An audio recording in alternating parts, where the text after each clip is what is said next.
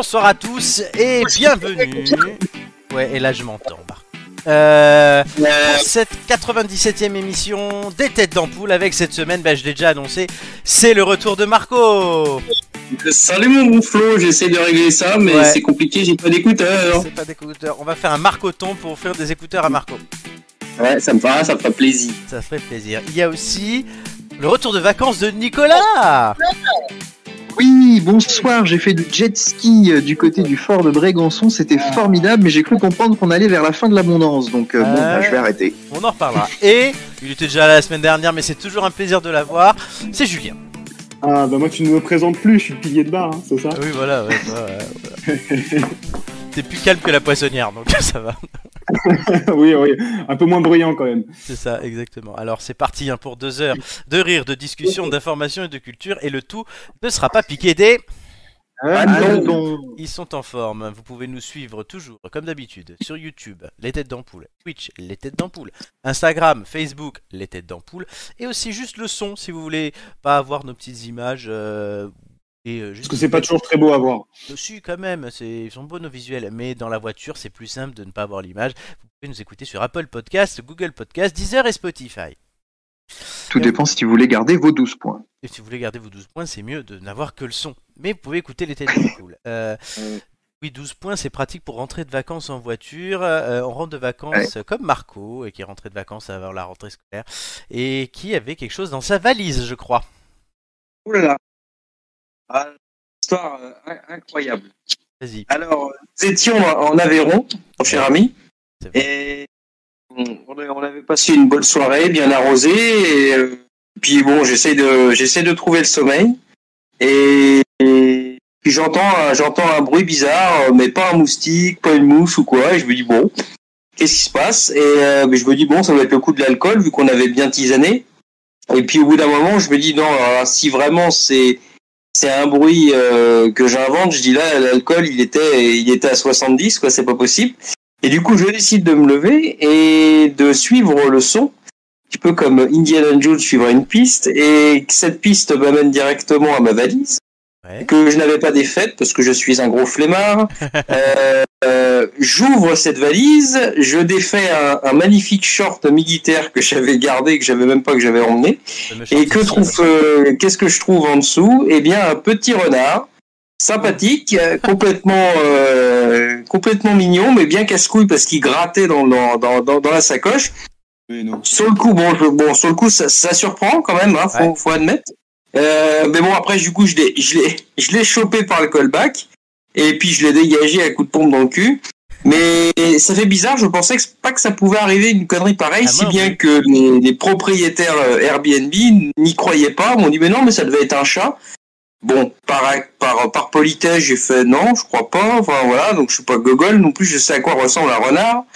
Et c'était effectivement un renard, donc c'était euh, voilà, c'est une expérience à vivre euh, dans sa vie euh, et que je ne souhaite certainement pas à ceux qui sont peureux, mais ceux qui sont un peu aventuriers comme moi, euh, pourquoi pas C'est- original.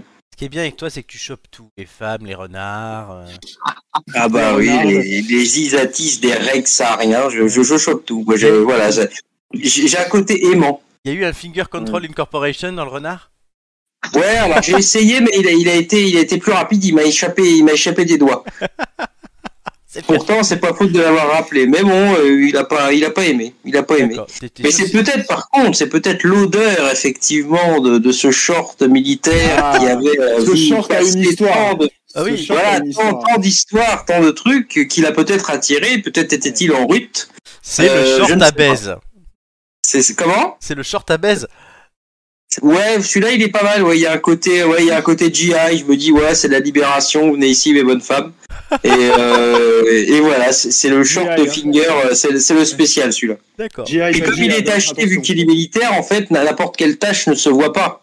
Oh, c'est dégueulasse.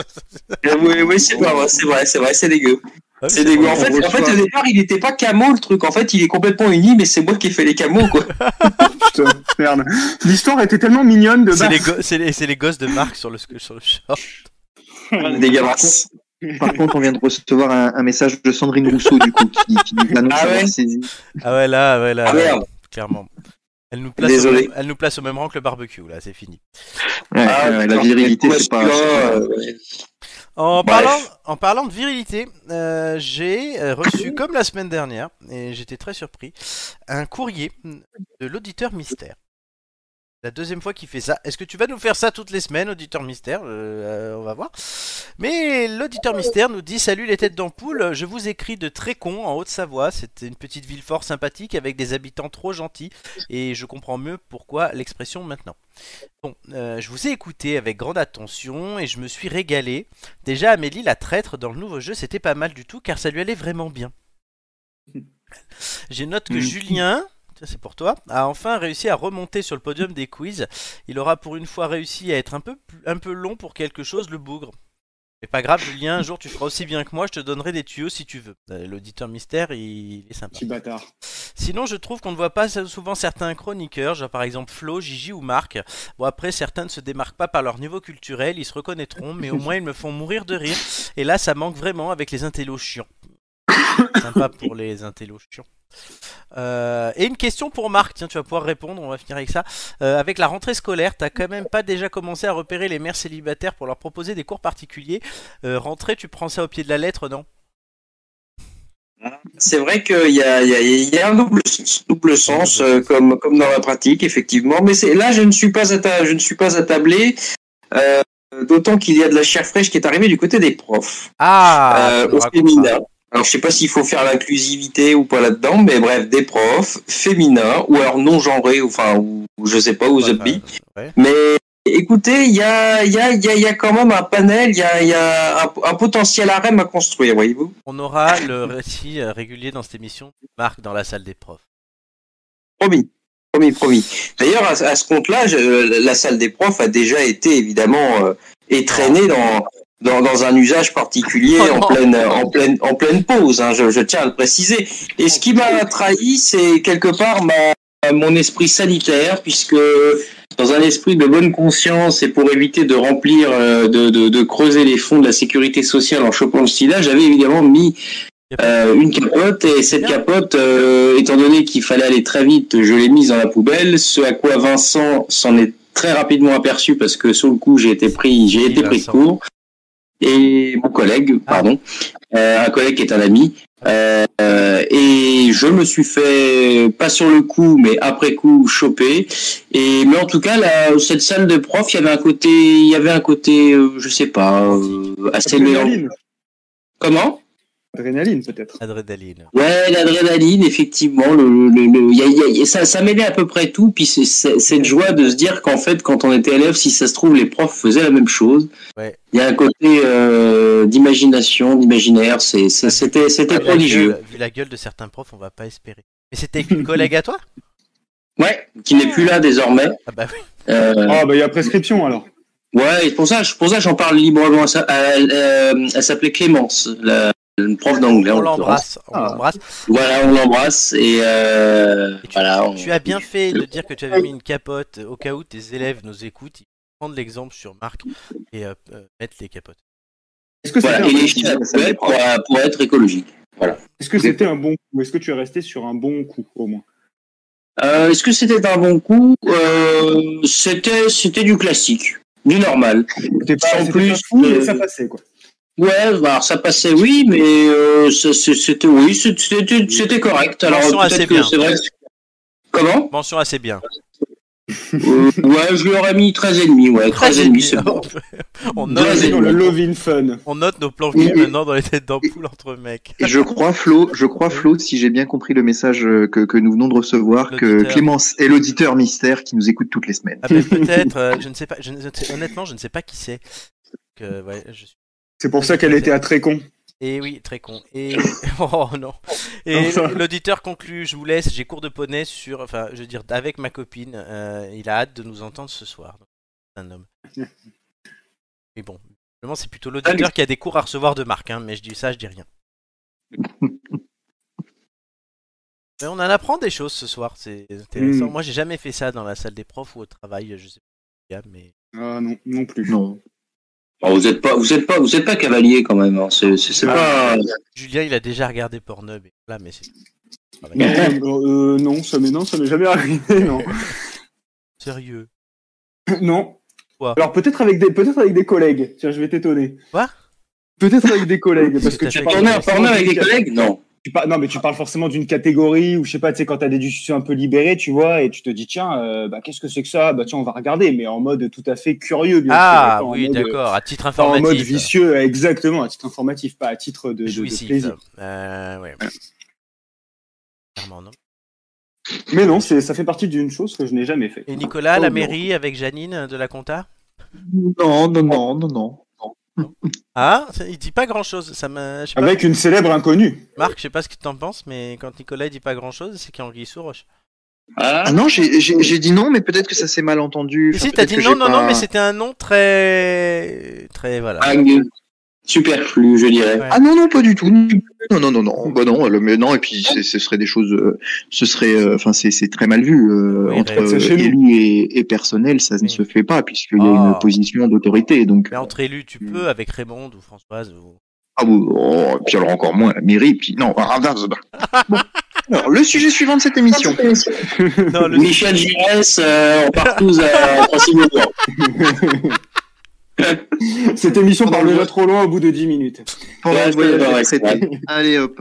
non, On à deux doigts, on à deux doigts de la, de la, de la censure. Censure, Et, Marc sait de quoi il parle quand il parle de deux doigts. Euh, Exactement, et je suis fier de toi, Flo, parce qu'en la faisant, j'ai dit, il y en a au moins, j'espère, un qui va relever ça. Vu qu'on m'a on m'a surnommé Finger maintenant, C'est vrai. euh, et bah du coup maintenant j'essaye de trouver des métaphores, euh, en tout cas des, des, des, des jeux de mots, des utilisations verbales qui puissent rattacher, j'allais dire cette pratique et cette expression, et j'allais dire même maintenant c'est- carrément cette citation magique Ah oui, c'est un axiome. à la personne. C'est un axiome. Bon, bah, tu sais quoi Un jour, on se le fera tatouer. Ah, écoute, ça pourrait être pas mal. Ça pourrait être pas, au moins les initiales, Finger Controlling FCI. Euh, ah, FCIC. mal. FCIC. Ah oui, FCIC. FCIC, ouais. Ah, ça peut être pas mal, hein. Le remake de banque, votre truc, hein. CIC. Il y a un c'est- côté, il y a un côté un FPIC, ça fait un peu banque, mais là, ça ça. fait plus banque de sperme, quoi. C'est, Encore pire. Ceci explique cela. Bon, les gars, je vous propose qu'on passe au premier jeu et on continuera dans le truc très viril puisqu'on va parler de barbecue dans les mythos de l'info. ouais.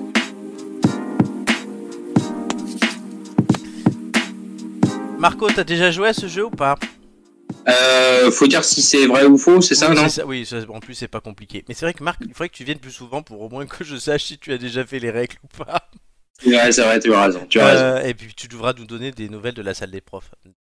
Ah, promis, promis. Bah, écoutez, là, il y a moyen que je puisse vous en donner rapidement. Ah ben, Je dis ça, je dis rien. Eh ben, on, Bah, on va te croiser les doigts pour toi. euh, on fera des émissions entre mecs juste pour parler de la salle des profs. Mais un jour, je pense qu'il faudra qu'on fasse une émission ouais, euh, juste entre couilles, en mode complètement. Voilà. Euh, même si là, on est déjà bien parti. Mais là, barbecue, vous gagnez 3 points à chaque bonne réponse. Désormais, Euh, les 3 Parfait. points que vous pourrez jouer en mode poker tout à l'heure dans notre nouveau jeu pour la petite histoire. Et on va commencer avec Julien. Euh, donc spécial barbecue, je vous l'ai dit, c'est aux États-Unis, vraisemblablement au XVIIe siècle, qu'est née la sauce au goût fumé, si caractéristique, qui porte le nom de barbecue. Ce sont d'abord les colons britanniques qui ont eu l'idée d'ajouter une préparation à base de vinaigre lors de la cuisson de la viande pour préserver le jus celui de marque, à l'intérieur des morceaux. Euh, la recette s'étoffe ensuite et certaines versions incluent de la poudre d'oignon, des épices, de la sauce tomate ou de la moutarde. Info ou mytho? Ton histoire est tellement bien racontée que je vais dire info. Et c'est une info. Bonne réponse de Julien. Euh, Nico. Ben. Le nom barbecue est d'origine bulgare avant d'avoir été anglicisé comme nous le connaissons. Le nom bulgare d'origine c'est barbecue. La première utilisation de ce terme remonte en 1661 et désignait une technique de viande utilisée par les habitants de Yambol, donc en Bulgarie. La viande était suspendue au-dessus d'un brasier et donc à une certaine distance du sol. Grâce à cette technique, la nourriture était surélevée et cela permettait de la protéger des animaux et des insectes qui passaient. Au début, cette méthode de cuisson était réservée pour les petits animaux, puis en se répandant en Europe et aux États-Unis, toutes sortes d'animaux ont été grillés. Info ou mytho? Oh, je tenterai le mytho, même si ça paraît cohérent. C'est cohérent, mais ce n'est pas bulgare. Voilà, c'était bien ce qui me semblait que un truc dès le début. Espagne, en fait, c'est hispanique. Ah, c'est pas indien Je pense que c'était indien, moi. Non, c'est barbacoa.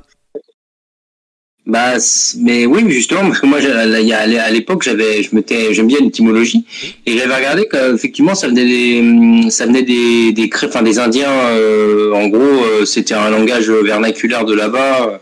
Ah, peut-être que je me trompe. Haïti, le- la première fois que c'est- le mot est apparu. Pour une fois qu'Haïti a quelque chose, tu vas pas leur enlever, euh, à part des dictateurs. Ah non. D'accord, non, mais peut-être que je me trompe, mais ouais. Nico, du coup, a gagné 3 points. Marc, c'est à toi. Oui, Sandrine Rousseau n'aurait pas totalement tort, malheureusement. Euh, Dans l'enquête INS- NCA3 de l'ANSES, la consommation alimentaire française est précisément documentée et laisse bien apparaître un différentiel qui pose aujourd'hui question. L'homme médian mange ainsi chaque jour 43 grammes de viande hors volaille contre 27 grammes pour la femme médiane. Pour la charcuterie, la répartition est la même, 23,2 grammes par jour contre 10 12,9. Vrai ou faux? Bon, je dirais un fou. Et c'est vrai. C'est vrai, on mange plus de charcuterie. Mm. Elles aiment la saucisse. Euh, Pas toutes, mais oui. gratuit. La saucisse était offerte. Oui, on en choquerait du monde ce soir, mais c'est pas grave. Tout le monde a marqué des points pour l'instant. Ouais. On repasse sur Julien.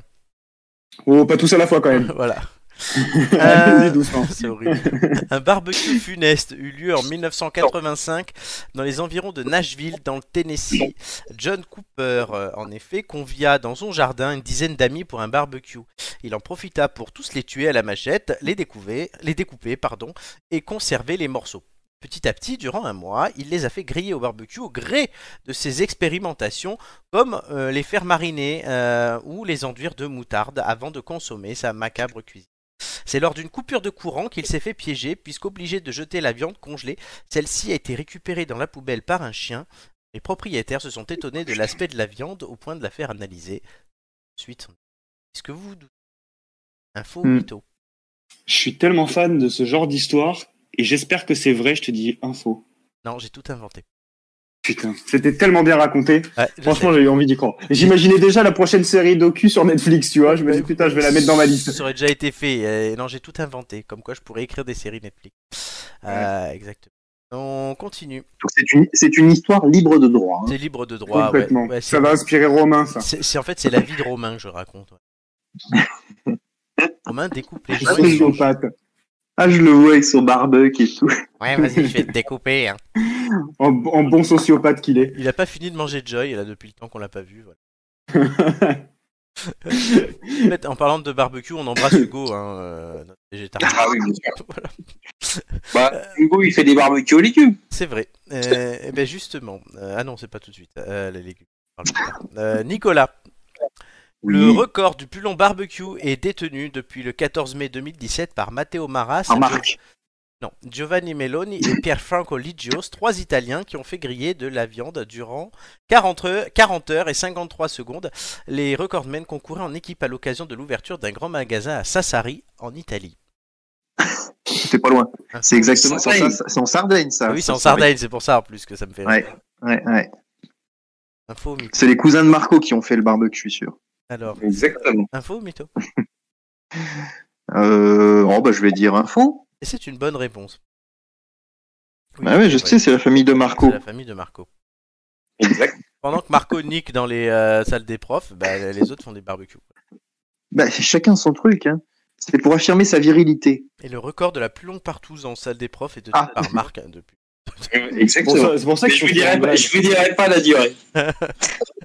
Allez Marc, c'est à toi. Le championnat de France de barbecue est une compétition d'art culinaire sur barbecue pratiquée en plein air annuellement au Sainte-Marie de la Mer. Il est sponsorisé par la société Weber Stephen qui fournit des barbecues pour les différentes manches du championnat. Il comporte plusieurs catégories dont celle des légumes ou même du dessert. Le championnat ainsi que le jury peut être parrainé par une personnalité à l'image de Gérard Louvain en 2016. Info au mytho. Euh, Ouais, je, ouais, enfin, je sais que ça existe. Après le vin, j'en sais rien, mais je dirais info.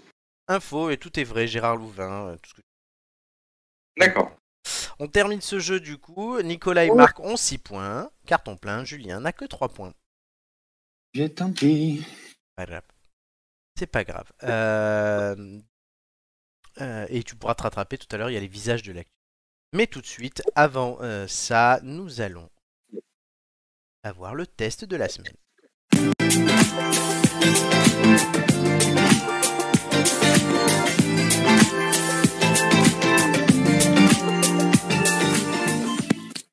Euh, Sex, Coke et Rock'n'Roll, c'était le documentaire sur Jean-Luc Delarue qui s'appelait Jean-Luc Delarue 10 ans déjà, qui a été diffusé sur TF1 mercredi 24 août. Ouais, on est vraiment dans le féminisme aujourd'hui. Euh, du coup, euh, Nicolas et Julien l'ont vu. La parole à Julien. Ouais, ouais, ouais, moi je l'ai regardé du coup la semaine dernière en prime time. Euh, et honnêtement, alors oui, sexe, euh, sexe, drogue, oui, rock'n'roll, euh, franchement un peu moins parce que du coup, quand tu vois le personnage, euh, j'ai- toujours entendu que c'était quelqu'un de très particulier. Ben, en fait, ça te, il avait certains agissements qui pouvaient te dégoûter de la personne, en fait. Euh, moi, j'ai trouvé, j'ai été vraiment, euh, j'ai été assez. Assez, assez bluffé par, euh, par le, le comportement de la personne. Et euh, j'ai trouvé Nico nous dit, enfin, dira ce qu'il en pense. Moi j'ai trouvé par contre le documentaire assez assez bien euh, assez bien séquencé. Il était assez il était en trois parties. En fait donc il y avait euh, il y avait pas de thème en particulier. C'était plutôt de, de manière euh, euh, de manière chronologique voilà et, et du coup, le, le, le, ce que j'ai trouvé intéressant, c'est le, le focus qu'ils ont fait sur euh, sur ses débuts, euh, parce qu'on connaît évidemment le présentateur, mais on le connaît peut-être moins en, en termes de producteur, voilà, puisqu'il était quand même à la tête de la société Réservoir Prod, qui, pour l'anecdote, tient son nom du film Réservoir Dogs. Voilà, donc euh, la petite anecdote du film de Tarantino, j'ai appris ça. Et, euh, et de la rue, non, ben en fait c'était un c'était un mec qui avait tout pour euh, pour réussir, honnêtement. Euh, il s'est en fait il s'est un peu brûlé les ailes quoi. J'ai il y avait des témoignages de personnes qui l'ont côtoyé donc du coup des présentateurs comme De Chavannes, euh, Flavie Flamand, euh, d'autres- Sophie Davant, ouais, tout à fait. Euh, donc plusieurs personnes de TF1 surtout. Et en fait, Flavie Flamand avait avait une anecdote qu'elle racontait où elle disait que elle était arrivée euh, quelques fois en retard euh, pour des pour des, des, des briefs avant l'émission. Et en fait, il lui est arrivé d'arriver une ou une ou deux fois en retard. Et en fait, il l'a laminé en arrivant, quoi, mais devant tout le monde. Et en fait, c'était quelqu'un qui avait l'air d'être assez exécrable et, et qui n'avait pas ce côté sympathique comme il pouvait apparaître à la télé. Comme quoi, c'est la télé, c'est vraiment un monde euh, un monde à part où tu peux avoir deux visages. Et euh, et, et, et je, je trouvais ça vraiment dommage, quoi, parce qu'il est il est un peu, il est peut-être euh, parti trop tôt. Je sais pas si c'est la bonne expression, mais en tout cas, il aurait pu. Il était vraiment à la tête de quelque chose parce que le témoignage à la télévision, les émissions de télé, témoignage, c'était ça se discute, si je me souviens bien. a C'est ça, voilà. toute une histoire aussi. Voilà, qui a été repris ensuite par euh, d'avant, mais euh, mais du coup c'était, euh, c'est- il y avait vraiment quelque chose d'intéressant et et, et le, son personnage en fait a un peu tout plombé, j'ai trouvé. Oui, oui, oui. Alors moi, je remercie déjà mon papa et ma maman euh, pour leur abonnement à Canal+ qui m'ont, qui m'a permis de regarder, euh, regarder le documentaire parce que TF1 euh, ne, ne, ne le garde que pendant 7 jours, sinon faut payer je ne sais combien d'euros ah, par oui, mois. Euh, et comme je l'ai regardé aujourd'hui, eh ben mercredi plus 7, c'était trop tard. Mais euh, voilà. Euh, et, et je note d'ailleurs que si Julien l'a vraiment regardé en, en prime time, ça devait être l'un des seuls spectateurs, parce que je crois téléspectateurs, parce que je crois que ça n'a pas fait grande audience. Le, J'ai regardé la 6. le, le programme. Mais euh, mais oui, pour revenir effectivement. Euh, Bon, le, le format de, de ce documentaire, alors en trois parties, ce qui peut, alors en plus moi je les ai bien vus euh, effectivement d'affilée euh, cet après-midi, euh, et un peu dans l'urgence en me disant oula combien de temps il reste avant l'émission. Oui, parce que, que si t'arrives en retard au briefing, je te lamine. c'est ça. Euh, oui, on- la rythmique euh, est connue. Hein, c'est euh, les, les le- la succession entre les images d'archives et quand tu es producteur de télévision, bah c'est vrai que très souvent euh, les, pla- les plateaux télé avant et après peuvent être filmés. Donc je pense que c'est ce travail-là de documentation qui a été rendu plus facile pour lui que si on cherchait à faire euh, le documentaire de ma vie ou, ou de la vôtre. Mais euh, effectivement une rythmique avec des euh, des, des présentateurs, Michel Denisot, Denisot notamment, qui l'a mis, euh, qui l'a mis euh, sur le, le- le devant de la scène. Euh, bon, je me méfie toujours de ces personnalités type de Chavannes. Je pense que ça doit être quelqu'un qui est capable de dire tout et son contraire en fonction. Donc là, il s'agissait d'un, d'un reportage plutôt hommage. Donc euh, évidemment, c'est son grand pote, euh, il verse sa petite larme. Je ne sais pas dans quelle mesure euh, c'est, c'est prévu ou pas qu'il verse sa petite larme ou si c'est réellement une émotion. Euh, en, en en repensant à, à de la rue, mais mais voilà, c'est vrai que c'est complet, ça montre que la télé peut rendre complètement euh, ma boule, euh, comme le dit Julien, et, voilà, on peut très bien apparaître tout à fait empathique à, la télévision et derrière avoir un comportement ben, de drogué, de pas écouter ses collaborateurs, d'en faire qu'à sa tête. De toute façon, il était, c'était sa société, donc il en faisait un peu ce qu'il voulait. mais voilà, c'est intéressant. Moi, j'aime bien les coulisses de la télévision, j'aime bien euh, euh, m'intéresser à tout ça. Euh, son seul défaut, c'est de ne pas être inconnu, même si ça finira peut-être par par revenir. mais mais en tout cas, c'est d'ailleurs si on peut faire le parallèle, on peut se dire qu'il était connu, mais que finalement, est-ce qu'on le connaissait vraiment? Alors, il se trouve que ses frasques, hein, notamment la drogue, l'alcool dans lesquels il était tombé, et certains certains certaines problématiques qu'il avait eues avaient été médiatisées, puisque à chaque fois qu'il se retrouvait au poste de de, de police, bah finalement on en parler euh, dans le journal, mais euh, d'autant d'autant plus avec un épisode que moi je ne connaissais pas, euh, où en gros on l'avait un peu mis de, de côté parce que ça demandait beaucoup d'argent ces émissions et France 2 avait elle-même mis en scène en gros le fait qu'il coûtait cher et donc ça avait créé un petit fiasco jusqu'au jusqu'au tribunal de commerce. Donc voilà, une vie bien animée. bon, on connaît la fin hein, puisqu'il est décédé, et on sait tous de quoi, mais enfin d'un cancer en l'occurrence, enfin de deux cancers même. Mais euh, mais c'était un documentaire intéressant, euh, voilà, à, regarder effectivement, séquencé chronologiquement, euh, bah, comme on en aurait fait un sur Claude François ou sur je ne sais qui encore de, de connu. le premier truc, oui, le premier truc que, qui m'a surpris euh, pendant que j'étais en vacances moi la semaine passée, et j'ai entendu qu'il y avait un documentaire sur Jean-Luc Delarue. Ma première euh, impression était de me dire bah, qui a fait un documentaire sur Jean-Luc Delarue? Enfin, franchement, c'est pas l'homme du siècle. Euh, mais pour autant, c'était intéressant et évidemment, bah, qui l'a fait, c'est sa boîte de production. Donc euh, voilà, oui, oui, le, le, le, reportage est signé de leur part. Je pense qu'il fallait attendre une sorte, une certaine forme de prescription euh, avant de pouvoir balancer, parce que c'est vrai que c'est bon, euh, tout le monde reconnaît l'homme euh, de télévision qu'il a été, mais c'est vrai que quand Flavie Flamand raconte ce qui a pu lui arriver, ou quand, en gros, on parle un peu des brouilles entre ses anciens copains ou avec sa mère même, où les relations s'étaient tendues, bah tout ça, c'est des choses qu'on raconte pas juste un an après le décès dans un dans un documentaire. Je pense qu'ils ont attendu le moment de prescription euh, ça fait une dizaine d'années, je crois qu'il est décédé, bah, ça doit faire 10, bah, voilà, 10 ans. Les procès et la succession sont terminés aussi. Voilà, c'est ça. Euh, Sophie Davant fait une toute petite incursion vraiment pour parler du rôle qu'elle a eu dans sa succession euh, euh à l'antenne. Pas plus, on la voit pas dans le début. Je me suis posé la question de tiens, elle, elle sera pas dans le documentaire et finalement elle l'est un tout petit peu. Je pense qu'elle voulait pas en dire plus. Voilà, il y a ce genre de choses, mais euh, mais c'est intéressant et, et je pense qu'il faut retenir ce côté sensibilisation, comme quoi ça peut monter la, la tête. Je me suis dit que ça pouvait t'intéresser, toi qui es actuellement au secret à la recherche d'un emploi, il suffit de traverser de la rue. Bien sûr, oui, oui, oui, tout à fait. Très bien. Euh, Marc, est-ce que ça te donne envie de regarder? Est-ce que tu vas regarder? Est-ce que tu vas piquer l'abonnement de Canal Plus des parents de Enfin, les documentaires, euh, ça, ça à me barber de manière assez générale. Puis en plus, quand c'est des people et qu'en plus euh, se rajoute à ça effectivement euh, le fait que bah, ça a été entre guillemets programmé puisque ça fait dix ans qu'il est qu'il est parti. Bon, je trouve ça en fait, en fait entre guillemets, je vois pas l'intérêt à dire que euh, ça, ça, en plus, ça n'a pas été une personnalité qui parlait à tout le monde. Je veux dire, ceux qui regardaient, tout, comment ça s'appelait l'émission où il était avec. Ça se discute. ouais, c'était ça, oui, effectivement. voilà, c'était une émission où voilà, les gens racontaient leurs problèmes, leur vie, etc. Et bon, le format était sympa. Moi, ma mère était fan de ce truc-là quand j'étais môme. Donc effectivement, ça m'arrivait de regarder, euh, etc. Mais je trouvais qu'il y avait une forme de mise en scène un peu des fois un peu macabre où, où euh, bon, il jouait un petit peu le, le, le pas le père la morale, mais en tout cas le, le bon samaritain en disant on comprend, etc. Et, et en quelque sorte, je sais pas s'il y a vraiment un intérêt, euh, il y a eu un intérêt, j'allais dire médical ou cognitif pour les personnes qui y sont allées je trouvais que c'était des fois euh, assez, euh, comment dirais-je, intrusif vis-à-vis de la vie des gens. Et bref, pour revenir au documentaire en quelque sorte, euh, il y a des choses qui, d'après moi, doivent rester quand même assez privées. Apparemment, ça rentre pas mal dans les détails.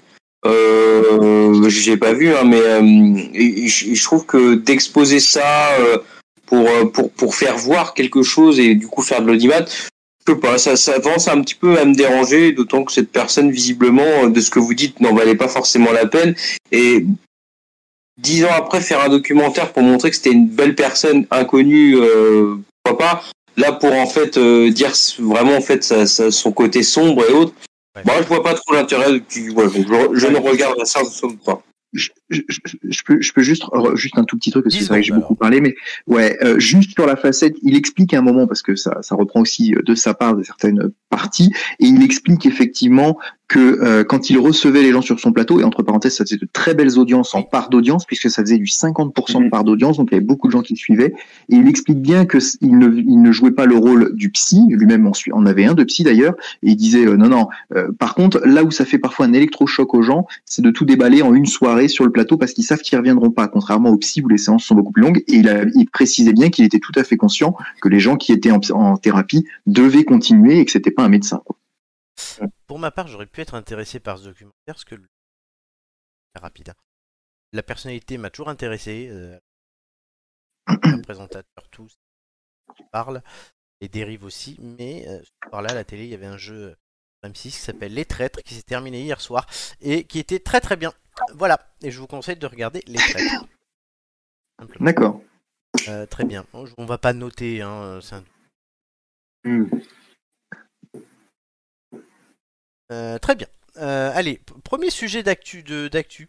Euh, on n'en a pas encore fait depuis le début de l'émission. Parler.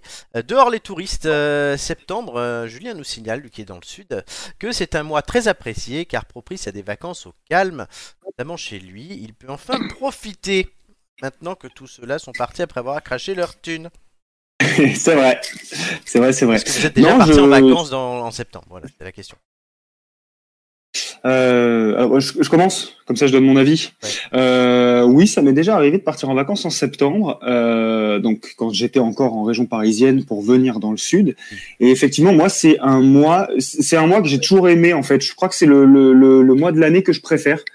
Euh, parce que bon, bah, alors ça, Nico, Marco, peut-être que ça leur parlera un peu moins, mais toi, Flo, tu as connu la Côte d'Azur toute l'année.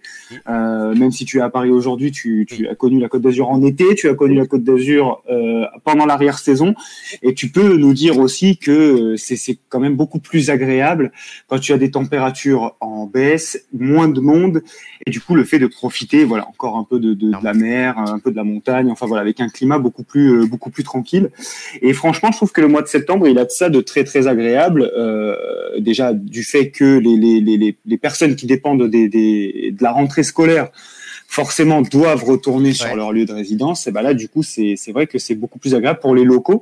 Et, et ce qui fait qu'on profite plus. Euh, voilà, le seul petit inconvénient, c'est que les, les jours commencent à diminuer. Tu pars Mais pas bon, en ça reste- vacances. Ça reste quand même. Ben, en fait, c'est ça, c'est toi. vacances. C'est vacances toute l'année, voilà, c'est ça. Quand on est dans le sud, hein, c'est un peu les vacances toute l'année, quoi. Donc, euh, un décor de pendant l'été. Alors, il me- Sauf pendant l'été. Marc voilà. et Nico en Seine-et-Marne. hein. Le sud, dire. Ouais, ouais. Melun, vas-y. Le camping de La Rochette. La Ah, Rochette. c'est où ça? C'est au sud de Melun. Ah, super. Euh, moi, je suis déjà parti en septembre Ouais, euh, dans le cadre du traditionnel voyage des retraités Ah, le de voyage des yeux, c'est vrai, putain. oui. Euh, Fais-nous rêver. Où Ce qui fait que je suis parti plusieurs années d'affilée. Alors, euh, une fois en Espagne et trois fois en Grèce parce C'est qu'ils là avaient où le il a niqué Janine.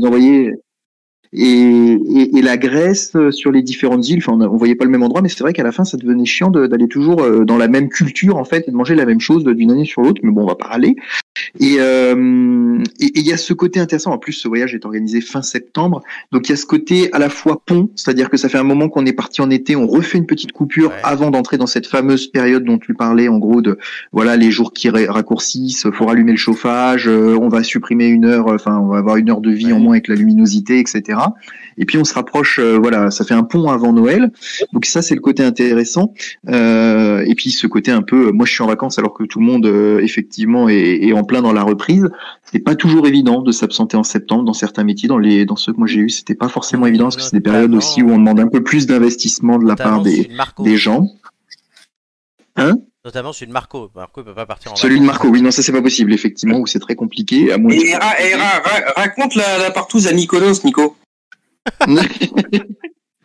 tu en sais plus que moi, a priori. Michel Non, Gérès. que tu m'as- dit que tu t'étais endormi sur le ventre 10 minutes et que tu avais boité pendant 15 jours. Alors, je Ah sais- ben. Michel Gérès, hein. Non. euh, Non, mais là, j'ai failli boiter pendant 15 jours hier parce qu'on m'a Ah. failli me rouler dessus. Mais, ah, mince. Merde. mais rien à voir. Non, non, mais c'est une petite erreur de pilotage de la personne qui. j'ai failli perdre un pied, mais tout va bien.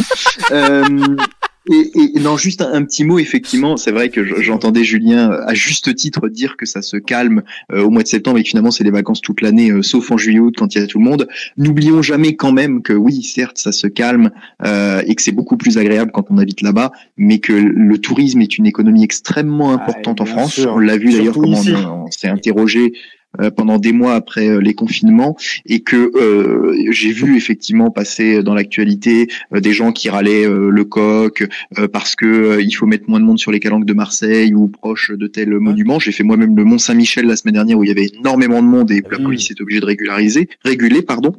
Mais euh, cette économie, faut pas cracher dessus non plus. Ceux qui habitent dans ces régions-là, euh, ben, euh, si non. aujourd'hui ils payent pas des impôts astronomiques, c'est parce que il y a quand même d'autres types de rentrées d'argent sur leur territoire et que ce territoire y vit. Donc, Il y a des tas de gens qui vivent du tourisme, hein, chez Julien. Bien Ouais. sûr. Bien sûr. Je confirme. Marco, petit avis, même si t'as pas dû partir souvent en septembre? Si, quand j'étais plus, plus, plus jeune, on va Ah, dire, oui, euh, jeune, ouais. Un petit peu, ça m'est, ça m'est arrivé effectivement souvent, souvent en septembre d'ailleurs. Euh, parce qu'à l'époque, euh, ma mère était en, était, comment dirais-je, euh, en couple avec un, avec une personne qui avait une maison à Mandelieu, Ah, euh, dans oui. le domaine des grands, du Grand Duc, pour être précis. Euh, et effectivement, ça nous est arrivé une fois de, de partir, euh, de partir. On a fait du rab et on est, on est resté effectivement une bonne partie de septembre. Et euh, c'est assez paradoxal parce que effectivement c'est vide, etc. Mais le fait que ça soit vide et qu'on puisse profiter, il y, avait pas, en tout cas à l'âge où j'y étais, il n'y avait pas ce côté un peu festif, voir plein de gens, etc. C'était Ah, différent. oui, oui. Je je, je, je préférais énormément euh, cette configuration-là. Mais à l'époque, c'est vrai que il n'y avait pas forcément les, les- Je me souviens, avait pas mal de fêtes foraines et autres, et, et ça, ça se tarissait un petit peu. Euh, et du coup, euh, j'en ai un très bon souvenir parce que c'était effectivement vide et qu'il y avait beaucoup de choses à faire. Mais j'ai l'impression que l'offre euh, euh, touristique, en l'occurrence, était force, était assez réduite et du coup, ça enlevait un petit peu ce côté un peu féerique ou Ah oui, ou vacances quoi que qu'on peut retrouver euh, bah en juillet en août quoi donc euh, mais c'était moi je la cette que à Mandelieu euh, la Napoule etc j'ai vraiment ah, adoré kiffes. Adoré ce coin et euh, et j'en garde de très bons souvenirs on allait régulièrement aussi des fois euh, ou pas à côté mais à- enfin pas loin non plus à Monaco que j'ai toujours aimé les sports automobiles et puis on se faisait la piste enfin la, le- une Mm. partie de la piste de du Grand Prix.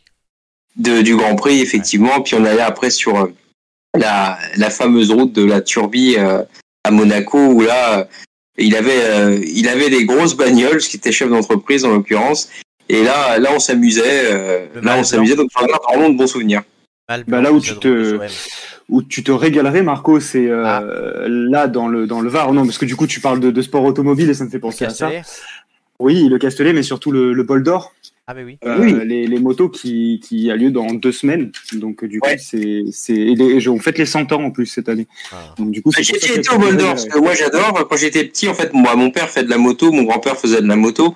Et euh, quand j'étais petit, effectivement, il y, avait les photos, il y avait des images partout euh, euh, de, de motos. Il y avait des motos dans la maison, raison pour laquelle, d'ailleurs, j'ai passé aussi le permis dès que j'ai eu 18 comprends. ans. Euh, et au Bol d'Or, on y avait été. On y avait été euh, et j'étais fan à l'époque d'une d'une vieille moto. Je crois que c'était euh, une 900 Bol d'Or Honda. Euh, qui justement la, la- le côté un peu historique, c'était celle, Mm. C'était le côté un peu collector, voilà 900 Bol d'Or. Et effectivement, c'est une c'est une course euh, vraiment magnifique Mm, mm. comme d'autres, mais celle-ci, elle est vraiment historique pour le coup, et, et j'adore. euh, J'en garde un excellent souvenir quand j'avais été en plus en moto, on avait fait la route et tout. Ouais, c'est On était, en- on était revenus, il avait comme pas possible, on s'était mangé la flotte, enfin bref, mais c'était un très bon souvenir. Pour conclure, euh, je dirais pourquoi j'aime le mois de septembre, et tout simplement parce que c'est mon anniversaire. C'est con. Et oui, je vais avoir 30 ans à la fin du mois. On fêtera en même temps la centième émission le 22 septembre. hein, Soyez là, Euh, notez-le tous. Sur cette tête d'ampoule ou auditeur, le 22 septembre, c'est la centième. On va essayer de faire quelque chose de spécial. Et euh, les gars, mais ça c'est privé, hein, on fête mes 30 ans, mais ça vous... Informations sur internet. sur le net. Vous serez tous les trois là. Il faut que je complète d'ailleurs le. Ça c'est privé. Mais les- la centième émission des Têtes d'Ampoule le jeudi 22 septembre à 21h. Comme d'habitude. Ça ne change pas. Euh, très bien. On va continuer. Ah, c'est con, c'est le, dé- c'est le début du voyage des retraités. Je sais pas si je serai là. Ah, hein. tu as Ah, mis- merde. Tu as mis que t'étais là. hein, Merde. donc, euh, voilà. Mais oui, parce que alors et tiens, bah pour l'anecdote, désolé de prendre du temps d'antenne, mais pour l'anecdote, euh, voilà, je ne peux pas aller au voyage des retraités cette année parce qu'il y a l'anniversaire de Flo. Euh, c'est mon alibi, tant mieux. euh, puisque la question m'était posée. Marc est parfaitement au courant vu le, le regard blême que j'ai eu quand je me, quand j'ai reçu ce SMS. Le maire de ma commune avec qui je suis en conflit m'a proposé de venir au voyage et donc je suis obligé de décliner cette invitation puisque je suis à ton anniversaire. Et tant pis, désolé pour toi de ne pas pouvoir récid- récidiver en Grèce avec Janine. Non, cette année c'est le Portugal. Ah, en plus, bah, Portugal avec Janine, elle aurait bien aimé. Euh, allez, le deuxième jeu, gagner des points tout à l'heure, c'est les visages de l'actu. Ah oui. Oh, le retour. Ah oui, ça t'a manqué. faut toujours un jeu qu'on moins Dieu. que les autres. C'est tête de vainqueur. T'as déjà joué à ça? Oui. Oui, bah c'est bon là. Euh, du coup, voilà, hein, euh, toujours pareil. 4 points à gagner. Si je vous donne le nom, c'est 2 points. Si vous savez pas, tentez quelque chose, c'est la prime à la casse. Faut trouver le lien Mm. avec l'actu, hein, pas juste le nom de la personne, sinon c'est facile. Euh, on va commencer avec Julien. Oh, je vais dé- démarrer par une pas trop dure, la 4. La 4. Veux le nom Didi pas Non, c'est bon. Ah, c'est c'est vu, revu, Pourquoi on en re-revu. parle Bah parce qu'on a fêté les 25 ans de sa mort, si je me trompe pas. Oui, exactement. Et elle, on peut dire qu'elle fait le pont. Euh, Oh, Mon dieu, mon dieu, les fans, les fans de Lady Di sont en PLS. totalement. Bonne réponse de. Enfin, elle, elle- elle- elle a fait le mur aussi. Hein. Elle a fait le mur, elle a fait le pont, ouais, ouais. Vous connaissez la, la blague, hein, euh, vous savez, voilà, il y avait, un- il y avait un flic devant, un arabe derrière et une femme, euh, une pute. Bah voilà, ça a fini dans le mur. Euh, c'était- pas une voiture de police. Oh, euh, c'était la blague qui tournait à l'époque. hein. Oui, mais on pourrait se faire strike ce soir avec mes blagues. Et celle de Marc aussi. Euh, Nico Bah, moi, je vais prendre euh, le 3, Jordan Bardella. Oui, pourquoi on parle de lui? Bah, parce qu'il est en concurrence avec Louis Alliot pour le poste de président du Rassemblement national pour succéder à Marine Le Pen. Excellente réponse de l'ami Nico. Brillant, c'était ça. Marco, Moi, je vais prendre le 7, on va finir. euh, le 7. Qui a recherché, qu'on ne recherche, enfin, qu'on ne trouve pas et qui pourtant est menacé d'un avis d'expulsion. Excellente réponse. C'est Hassan Iqwisen, l'imam expulsé, euh, pour avoir tenu des paroles qui ne sont pas très compatibles avec euh, nos valeurs républicaines.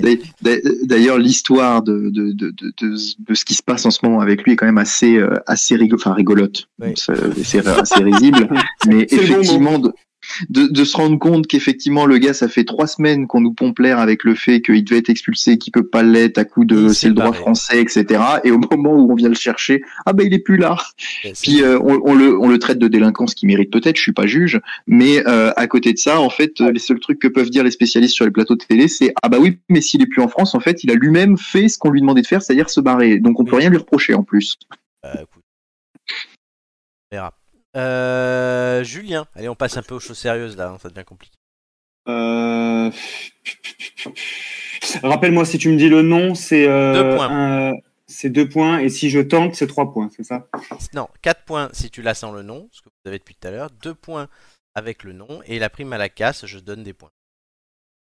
Ah, Écoute, je vais je vais tenter euh, sans le nom, je vais dire la 1. La 1, oui, Euh, je dirais que c'est Gaël Perdrio. on parlerait de lui.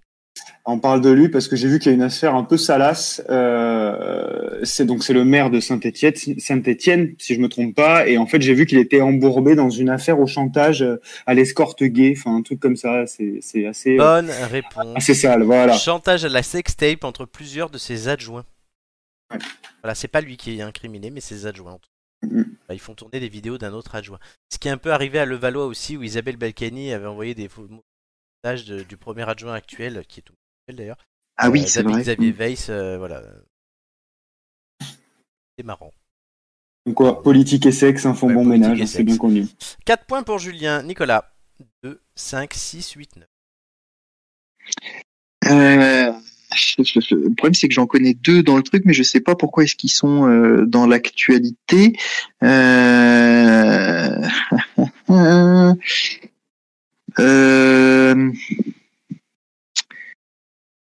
Euh... Allez, il faut trouver dire quelque chose. Oui, oui, bah, je vais prendre le 5, François. Hollande, euh, et, et, et on va dire qu'effectivement, euh, euh, je pense qu'on on fait appel à lui pour pour résoudre tous les problèmes actuels de la crise de la crise énergétique. pour, un, pour un homme qui était traité de pas avoir d'énergie, je trouve que c'est assez euh, intéressant, tu vois. Ah oui, oui, non. Ben, c'est bien François Hollande. Euh, allez, je te donne un point quand même parce que euh, c'est drôle ce que tu as dit, mais non. Il va doubler euh, un personnage de dessin animé. Ah oui, putain, j'ai entendu. Non. Vu ça, ouais. Oui. C'est quoi C'est euh, Silex- je sais plus le nom exact. Silex and the City, non C'est pas Ouais, ça Silex and the City, exactement. ça, ouais. Voilà, mais oui, je peux pas t'accorder plus qu'un point. Non, non, mais ça, je, je- Euh, Marco, 2, 6, 8 ou Et- 9 J'ai pas son nom, mais alors de mémoire. Euh, On demande juste le lien de l'actu. Comment? On demande juste le lien avec l'actu, ça tombe bien. Euh, Est-ce que c'est pas le rappeur qui a battu son kleps? Exactement, c'est le rappeur Hmm. Timal qui est placé en garde à vue après avoir frappé son chien. Et 30 millions d'amis à porter plainte. 4 points pour Marco qui prend la tête. Il vous reste un personnage chacun. On commence avec Julien. Euh, écoute, je vais dire euh, la 2, mais je vais te demander le nom. Pénélope Bagieux. Alors, ok, à tes souhaits. Euh, non, je, je, je, je, je, je ne sais pas. Je, je dirais qu'avec sa, sa couleur de cheveux, elle, elle est, c'est le sosie de la petite sirène, non? Un point. C'était vraiment nul. Ah bon, c'est. Ouais, mais bon, fallait bien que je sorte quelque chose. Hein. C'est une je sais pas dessinatrice de BD. Elle a dessiné la BD La Page Blanche qui sort en film cette semaine avec Sarah Giraudot notamment. Dans le... Ok. Euh, Nicolas, 6 ou 8 Bah, je vais prendre la 6 et je vais tenter, euh, parce que il me semble que c'est la secrétaire d'État auprès du ministre de l'Éducation nationale qui est en charge de l'engagement et du service civique. Donc je me dis qu'il y a peut-être une actualité autour de ce service civique qui doit reprendre une nouvelle, euh, euh, une nouvelle Alors. année, euh, j'imagine. Je te l'accorde, c'est bien la secrétaire d'État, mais tout simplement j'ai pris elle parce que c'est la rentrée scolaire. Ah oui, d'accord. Et je te Ah, c'est- des fois c'est Bon, très bah, Donc 4 points pour Mais il doit y Nicolas. avoir une nouvelle promotion du, du truc euh, de Peut-être, service civique peut-être, mais c'est la rentrée scolaire aussi. Euh, D'accord, ok. euh, Marc, le- Au cas où on aurait oublié. la 8. Et donc c'est Sarah Lahiri. Sarah et Lahiri, voilà, merci. Et Marc, la personne numéro 8, est-ce que tu veux le nom? Est-ce que tu l'as? Est-ce que tu sais C'est la meuf qui l'a chopé dans la salle des profs. On sait qu'elle s'appelle Clémence, du coup. Mais moi, elle me fait penser à Dora de Nemo. Ah Avec les yeux écartés comme ça. Je sais pas, qui- je sais pas du tout qui c'est. Alors est-ce que tu tentes cette réponse? Donc, euh, mais c'est tout, voilà. Allez, un point pour Marc. Et non, c'est Laurence Boone. C'est la Ah, secrétaire d'État secrétaire d'État. chargée de Ouais. l'Europe. Et c'est C'est toujours. pas très. L'Europe, c'est c'est pas toujours très dans beau, la. Boone. Hein. Non, c'est Dany. Boone. Pas Euh... très beau, Boone. Oh putain, oui, je viens de comprendre. Allez, Merci. deux points pour la vanne. Euh, non, même pas. Euh, mais en tout cas, félicitations, puisque. euh, Enfin, non, marque un point. Et, c'est la... et on parle toujours de l'Europe. Il paraît que quand elle invite les gens maintenant, ils disent allez venez, on va à une boune. Euh, une Boone, bah oui, évidemment. Bon, voilà. Ah là là. Bon, on finit ce jeu, vous avez été pas mauvais quand même. Euh, Julien a 12 points, Nicolas et Marc ont 14 points, ça vous servira de jeton de tout à l'heure. On continue tout de suite et on laisse la parole à Nicolas qui nous prend un nouvel inconnu, mais célèbre inconnu. Euh, moi, je...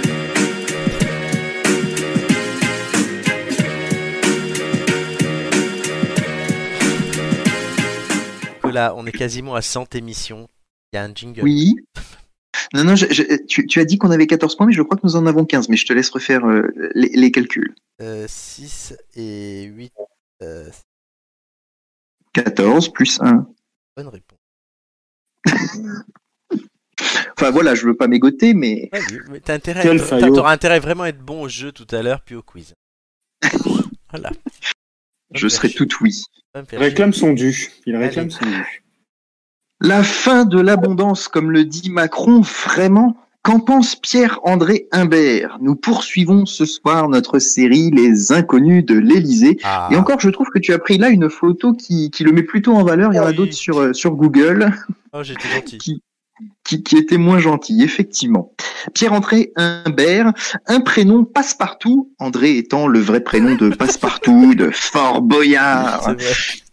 Pierre-André Humbert est lui l'inconnu secrétaire général adjoint de l'Élysée. Sa fiche Wikipédia ne nous précise pas si nous devons l'appeler monsieur, madame, s'il pratique l'écriture inclusive, et quelles sont les couleurs de ses yeux ou de ses cheveux, comme nous l'indiquerait la signature mail d'un collaborateur de Microsoft ou Google dans le monde en 2022.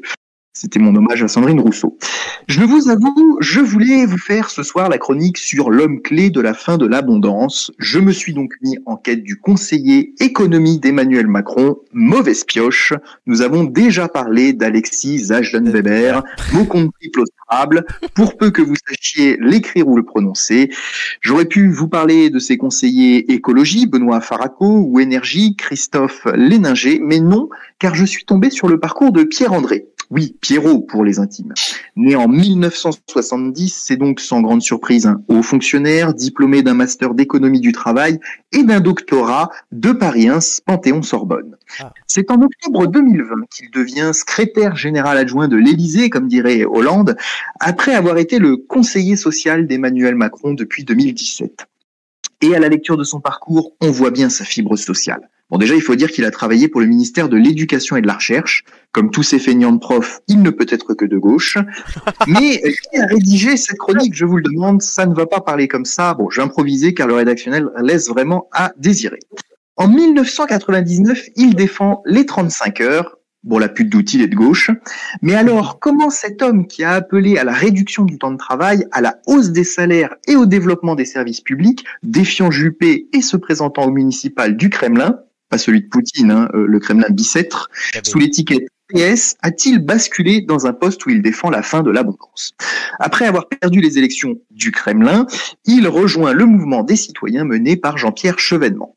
Pour les moins de 60 ans, Jean-Pierre Chevènement est, disons, de gauche, souverainiste. Quand on regarde les programmes à la dernière présidentielle, on pourrait dire qu'il est le péniste. Hein. Oui, j'assume. C'est elle qui en est le plus proche. Mais euh, là n'est pas notre sujet du jour. Bref, entre 2012 et 2017, Mister Imbert rejoint tour à tour Michel Sapin, François Rebsamen, puis Myriam El Khomri dans leur fonction de ministre du Travail sous François Hollande avant d'arriver à l'Élysée. Mhm. Comme quoi, c'est toujours intéressant de voir le parcours de ceux euh, qui conseillent le pouvoir et de s'interroger sur ce qu'ils pensent vraiment versus leur parcours professionnel. Connu, Pierre-André a sa fiche Wikipédia et s'affiche sur le site Les Jours, qui semble l'intégrer dans une série sur les conseillers du pouvoir. Fin connaisseur des négociations sociales et syndicales, nous- nul doute qu'il aura son rôle à jouer dans la rentrée sociale. Le monde diplomatique sous la plume d'un certain Gilles Ballastre publie en septembre 2017 un article sur ce fantassin du dialogue social, reprenant une citation Twitter que je vous livre, le grand Pierre-André Imbert, disciple du non moins grand Raymond Soumy, l'orfèvre de la loi travail. Nous ne pouvions décidément pas passer à côté de lui. Alors comment passer des 35 heures de la décentralisation, forme de démocratie poussée à son paroxysme, au conseil de défense énergétique, au secret défense et à la fin de l'abondance Pierre-André Imbert ne nous a pas encore livré tous ses secrets, mais nul ne doute qu'il a du pain sur la planche et qu'il saura être un personnage central de notre époque. Merci Nicolas. C'est bien. Quelle chute C'est très beau. C'est bien de parler d'un suc- d'un lointain successeur de Jean Castex. Ça nous permet de reparler de Jean Castex. Nous manque Jeannot. Ah oui, Jean. Jean- Mais l'autre, elle, est- elle sera encore plus froide que l'hiver qu'on va avoir là, parce qu'on pourra pas mettre de chauffage. Donc voilà. Non mais franchement, Ouais. ouais. Mais, mais ils, ont, ils ont bien réussi à les recaser, hein, nos anciens ministres. Là, je, vois qu'il y a un taux de... Hein, euh, ça, ça marche bien. Remarque, je pense qu'ils ont peur qu'ils finissent au chômage et que ça donne une mauvaise presse. Donc du coup, ils sont bien en train de les recaser un peu partout. c'est- hein. ouais, c'est un beau pantouflage. euh, bien les. Euh, froid. Mais non, mais franchement, ouais, très intéressant. Et pour une fois, tu nous as pris un conseiller de l'Elysée qui a un nom euh, prononçable et, et facile à écrire. Après, euh, comme tu as dit, Alexis Zaj- Zajden-Weber et euh, Anne-Marie Armenteras de Saxé. Crois. Ouais. Ouais, on a vu le premier ministre ukrainien aussi, Denis Shmihal. Euh, donc, Ah oui. moi, je suis bien tes chroniques. Mais oui, oui, oui, non, mais mieux que moi d'ailleurs. Sûrement. Euh, Meilleur Et- historique. Très bien. Et on va, on va continuer du coup. On est dans le sujet, euh, avec la fin de l'abondance ou de l'insouciance, bientôt les restrictions, les annonces gouvernementales concernant l'énergie euh, pleuvent. Il faut faire des économies, les amis. Euh, c'est ce que nous demande Babou Borne et c'est le retour du Conseil de défense, comme Nicolas vient de le dire. Qu'est-ce que ça nous annonce pour l'été alors que les flambent alors et nos chauffages, eux, risquent de ne pas chauffer? Oui, bah, effectivement. Alors j'ai beaucoup entendu le sujet parce que euh, j'étais sur la route lundi euh, quand les grandes annonces ont été faites. Euh, oui, toute la sainte journée.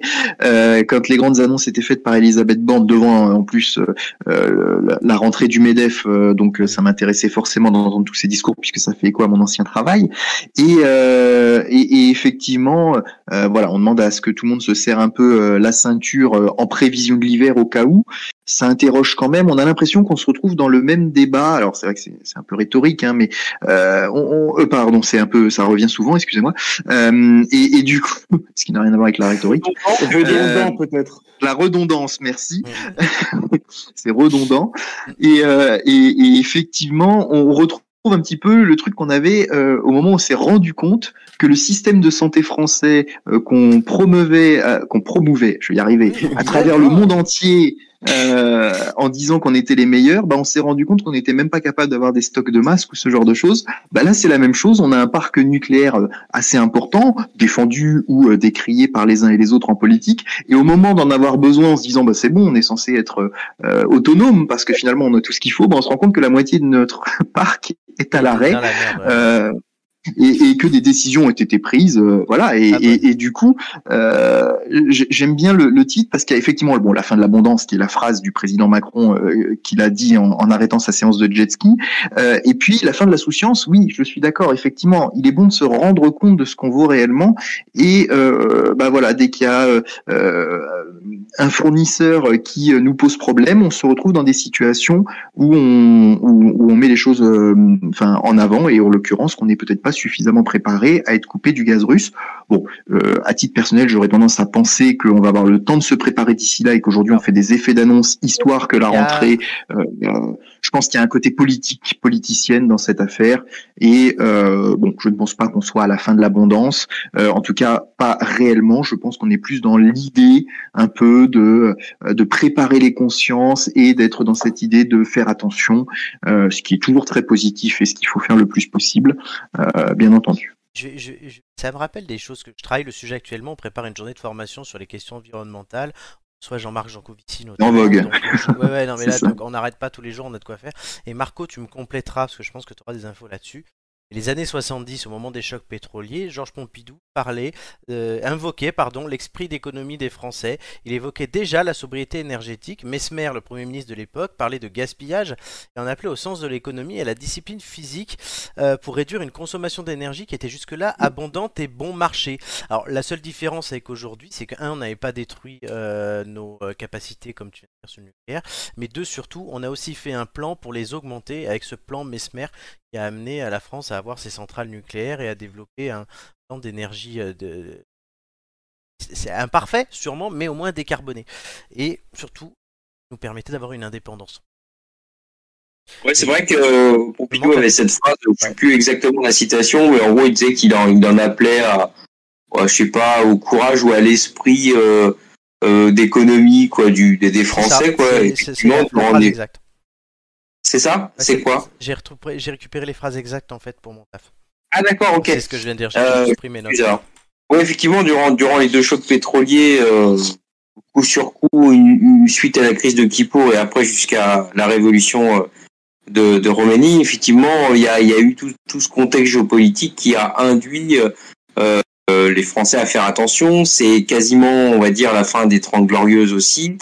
Euh, donc il y a, tout qui s'est enchaîné, c'est-à-dire qu'il y avait d'un côté le, problème de l'économie, des, prêts qui avaient été contractés euh, tranquillement et, en même temps euh, s'ouvrent les banques privées. Il y, a, il y a, tout un, comme si le système était vraiment en train de changer dans ces années-là, et on en appelait déjà déjà à, cette rigueur-là.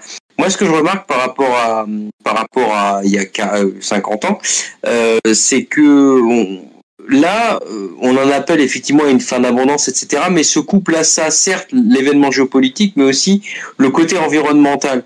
Et, euh, et, là, on, et c'est là où je trouve qu'il y, a une com en fait qui, qui, qui est encore une fois qui est un petit peu mensongère, c'est que certes, euh, il y, a, y, a, un contexte énergétique qui, qui induit justement une hausse des prix globale, etc. Mais on essaye de faire passer ça en disant finalement que même on est obligé de faire des efforts, puis en plus ça sert l'environnement.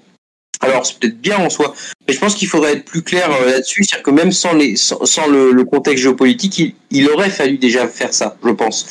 Euh, et, et, je trouve que c'est que c'est réagir un petit peu sur le coup euh, et se servir un petit peu de l'actualité pour envisager des mesures qui de toute façon auraient été prises. alors bon, ça fait un peu complotiste de dire ça, mais je, trouve qu'il devrait y avoir une plus grande transparence à ce niveau-là la question, Julien, à votre avis, euh, on va, va être dans la merde cet hiver C'est la question, je pense, qui intéresse tout le monde. Euh, est-ce que dès qu'on va ouvrir le chauffage, on va payer une blinde? Je, je, sais Vas-y, Marco. les prix avaient augmenté déjà. Euh, moi, j'avais eu effectivement l'EDF qui avait, qui avait déjà, qui avait déjà appelé pour pour faire réviser parce que j'avais eu déjà un delta qui était important, enfin une un, une comment dirais-je une surconsommation et en prévision de il y a il y a eu il y a eu cette hausse. Euh, bon bah effectivement euh, il faut réduire euh, on, va payer plus pour avoir moins chaud donc à la limite c'est pas entre guillemets c'est pas mal non plus de d'avoir un peu moins de chauffage chez soi je pense que c'est même très bon parce que souvent ceux qui ceux qui chauffent à des températures de folie c'est assez mauvais pour le corps alors bon euh, en, l'occurrence, peut-être se déshabituer. Alors c'est là où je dis effectivement cette forme d'abondance, c'est qu'il y a des fois des réflexes qu'on a de pays développés euh, et qui d'ailleurs assurent euh, une forme de bien-être à la population, mais qui sont pas nécessaires en quelque sorte. Et je trouve que on peut effectivement euh, faire ces efforts-là. Alors certes, hein, moi j'aime j'aime bien même l'hiver, limite être à poil chez moi, tranquille, voilà. Bah là, il faudra peut-être enfiler une veste et enfin ou un pull ou un truc comme ça ça stupide en fait. un cigare au hasard. Un cigare, ça réchauffe. Hein. Comment? Un cigare, ça réchauffe. Ah, de quoi tu parles? Un cigare, ça réchauffe. Non, non, mais je rigole, parce que des fois, on, on, on, appelle ça la boîte à cigares, donc je me demandais est-ce qu'il y a une ah. référence Ah non, non, non, non, tu, tu, te fais pas des autopipes, hein, quand même. Enfin, non, mais la boîte à cigares, c'est c'est c'est c'est l'arrière, c'est là.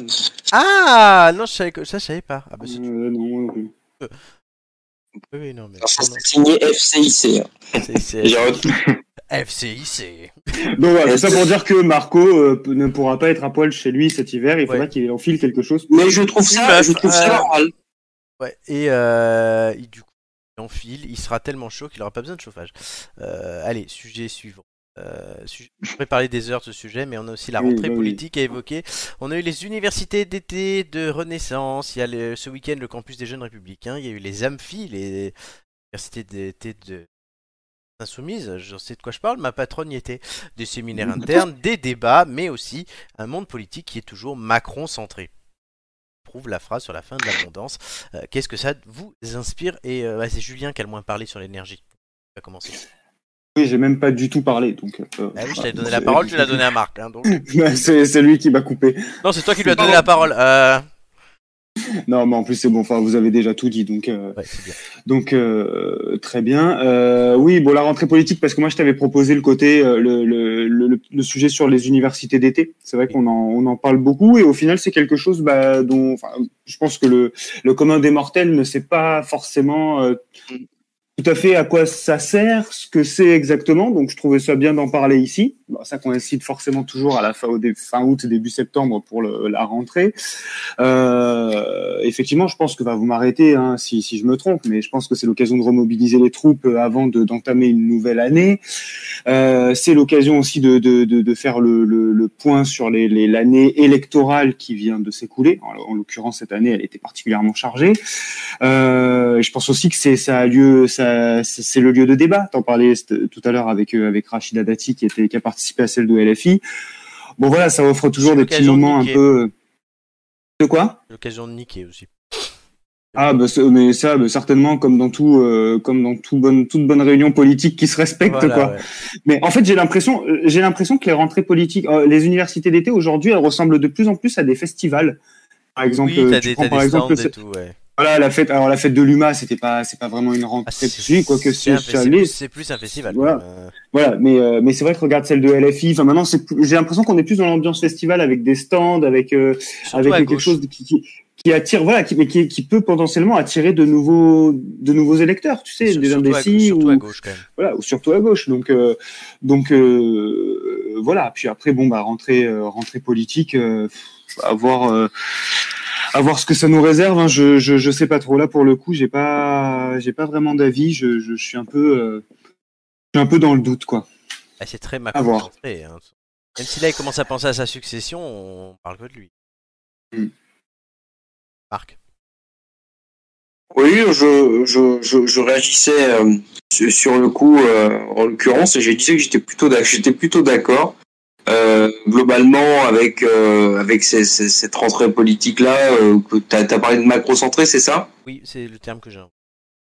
Ouais, je trouve que je, je vois pas l'intérêt véritablement de, de, de ces rentrées là. Alors oui, ça marque le coup, ça montre qu'on est actif, etc. Mais Image média. comment? Image média. Ouais, ouais, ouais, bah oui, je, mais je, je vois, je vois, je sais même pas s'il y a vraiment un intérêt euh, en tant que tel, parce que s'il faut marquer le coup, ça veut dire quelque part le, le cadavre euh, bouge un petit peu, mais pas, mais pas, Ah, pas, oui. pas énormément. Je, je, je trouve qu'il y a, a pas une utilité particulière. Euh... Elle, pour, Bah. pour citer un exemple que je connais, mais les LR, euh, l'année dernière, le campus des jeunes LR avait lieu au parc du Bois de, au Bois de Vincennes et il a, avait réuni pas mal de monde. Ça avait donné une image assez jeune et euh, dynamique. Les LR ne fait plus d'université d'été et de rentrée, le campus des jeunes d'ailleurs. Une image plus dynamique jeune et ça avait vraiment lancé euh, la campagne pour la, la congrès, qui n'était pas une primaire. Ça avait vraiment donné un premier coup de boost avant que le primaire en donne un autre et que Valérie Pécresse détruise tout. D'accord. Bon alors peut-être que je me fourvoie, mais moi, moi je trouve que ça fait, un- ça fait un peu théâtral. Je, Ah mais clairement. enfin, il y a- il y a- entre guillemets, quand on fait de la politique, il n'y a pas de rentrée, on en fait tout le temps. Donc, euh, je, je, je trouve que c'est même se tirer une balle dans le pied que de dire, bah voilà, on a arrêté d'en faire, maintenant on en refait. Enfin, je, je comprends parce que c'est, c'est, c'est, euh, c'est adossé au calendrier scolaire et voilà, il y a, il y a La pause estivale quoi. T'as quand même des secondes Ouais, à ouais. Hein, euh. Il y a, il y a, il y a deux publics euh, de, de ce qu'on appelle là la rentrée politique ou, ou de manière plus voilà ciblée sur euh, ce que font les partis politiques à la rentrée ou ce que fait euh, par exemple le Medef euh, parce que moi c'est ce que j'ai connu euh, avec son ex université d'été qui dorénavant s'appelle autrement. Mais euh, la, la, la rencontre des entrepreneurs de France. Et, euh, et, ça illustre d'ailleurs ce, ce nouveau titre qu'ils ont voulu lui donner euh, au, au sein de, du groupement des employeurs, euh, qui est cette idée que certes ça a une, un- une visée médiatique de faire parler euh, chacun de son côté, de, de bien montrer qu'on est de retour et que la petite ou longue pause estivale, ça dépend là encore des dirigeants politiques. Euh, a priori, j'ai cru comprendre que Marine Le Pen faisait plutôt des longs breaks l'été, là où la plupart des hommes politiques ne prennent que quelques semaines. Et euh, Macron lui-même euh, a fait sa pause estivale à Brégançon, étant quand même, enfin, ayant une actualité plus ou moins politique quand même au quotidien, en, ayant des appels téléphoniques, notamment avec Zelensky par exemple, ou en recevant Borne dans au fort de Brégançon. Mais euh, simplement, ouais, cette euh, rentrée politique, elle est aussi pour cultiver sa base. Et, et ça, faut pas le perdre de vue. Certes, il y a les médias parce que de toute façon, que vous les appeliez ou pas, ils seront là. Donc autant euh, que vous fassiez les choses bien et que vous envoyez le message que vous voulez envoyer. Mais de toute façon, ces partis, ces groupements, ces associations ont besoin à un moment de discuter avec leur base, d'écouter leur base, de faire passer un nombre de messages à leur base. Sinon, ils sont condamnés à mort. Donc, euh, en fait, la question, c'est même pas de se demander est-ce que c'est utile ou pas. Ça l'est forcément, sinon ils sont morts. Très bien. Non, mais, Voilà. oui, non, mais je, je rejoins ton analyse. Je crois qu'on a un peu. On pourra en parler là aussi pendant des heures. Et il faut qu'on passe à la suite, les gars. Ça va vite ces Ouais. émissions. Euh, ju- Juste pour, la, que- pour répondre à la question, oui, c'est m'a concentré Ah oui, sur vrai. cette euh, rentrée, on va dire, de début septembre, mais euh, attendons, euh, et Marine Le Pen a commencé déjà en demandant un peu euh, à l'Assemblée de se réunir, puisque l'Assemblée est actuellement, en- euh, il n'y a pas de session en cours, donc c'est pour ça qu'on n'entend plus parler Ouais. finalement de, de cette euh, opposition, etc. Ça va vite revenir, hein, c'est bon, une pause un peu comme les gens du Sud sont contents quand septembre arrive et que les gens repartent, bah nous on est contents quand l'Assemblée euh, nationale se met en, en silence, ça permet d'éviter un peu le, le, spectacle. Sur là que depuis deux mois quand même, t'exagères. Oui, mais bon, c'était intense Ah oui, ça, pour ceux qui s'y intéressent ou qui écoutent l'actualité. Très bien, messieurs, c'est le moment de ce que Julien a testé la semaine dernière et que vous, Marc et Nico, testé cette semaine, euh, qui s'appelle Pour la petite histoire. C'est parti.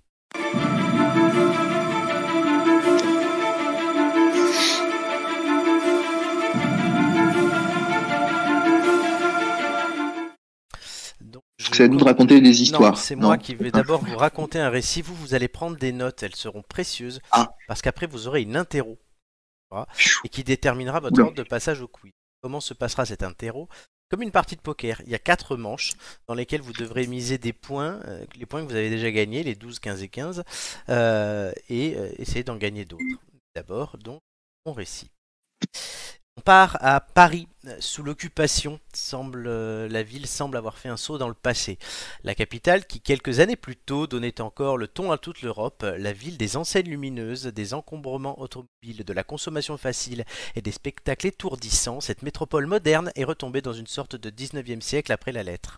Faute de carburant, on a ressorti les fiacres, les carrioles, les vélos. Les rares voitures, elles, qui circulent encore, appartiennent souvent à la police allemande et à la Wehrmacht.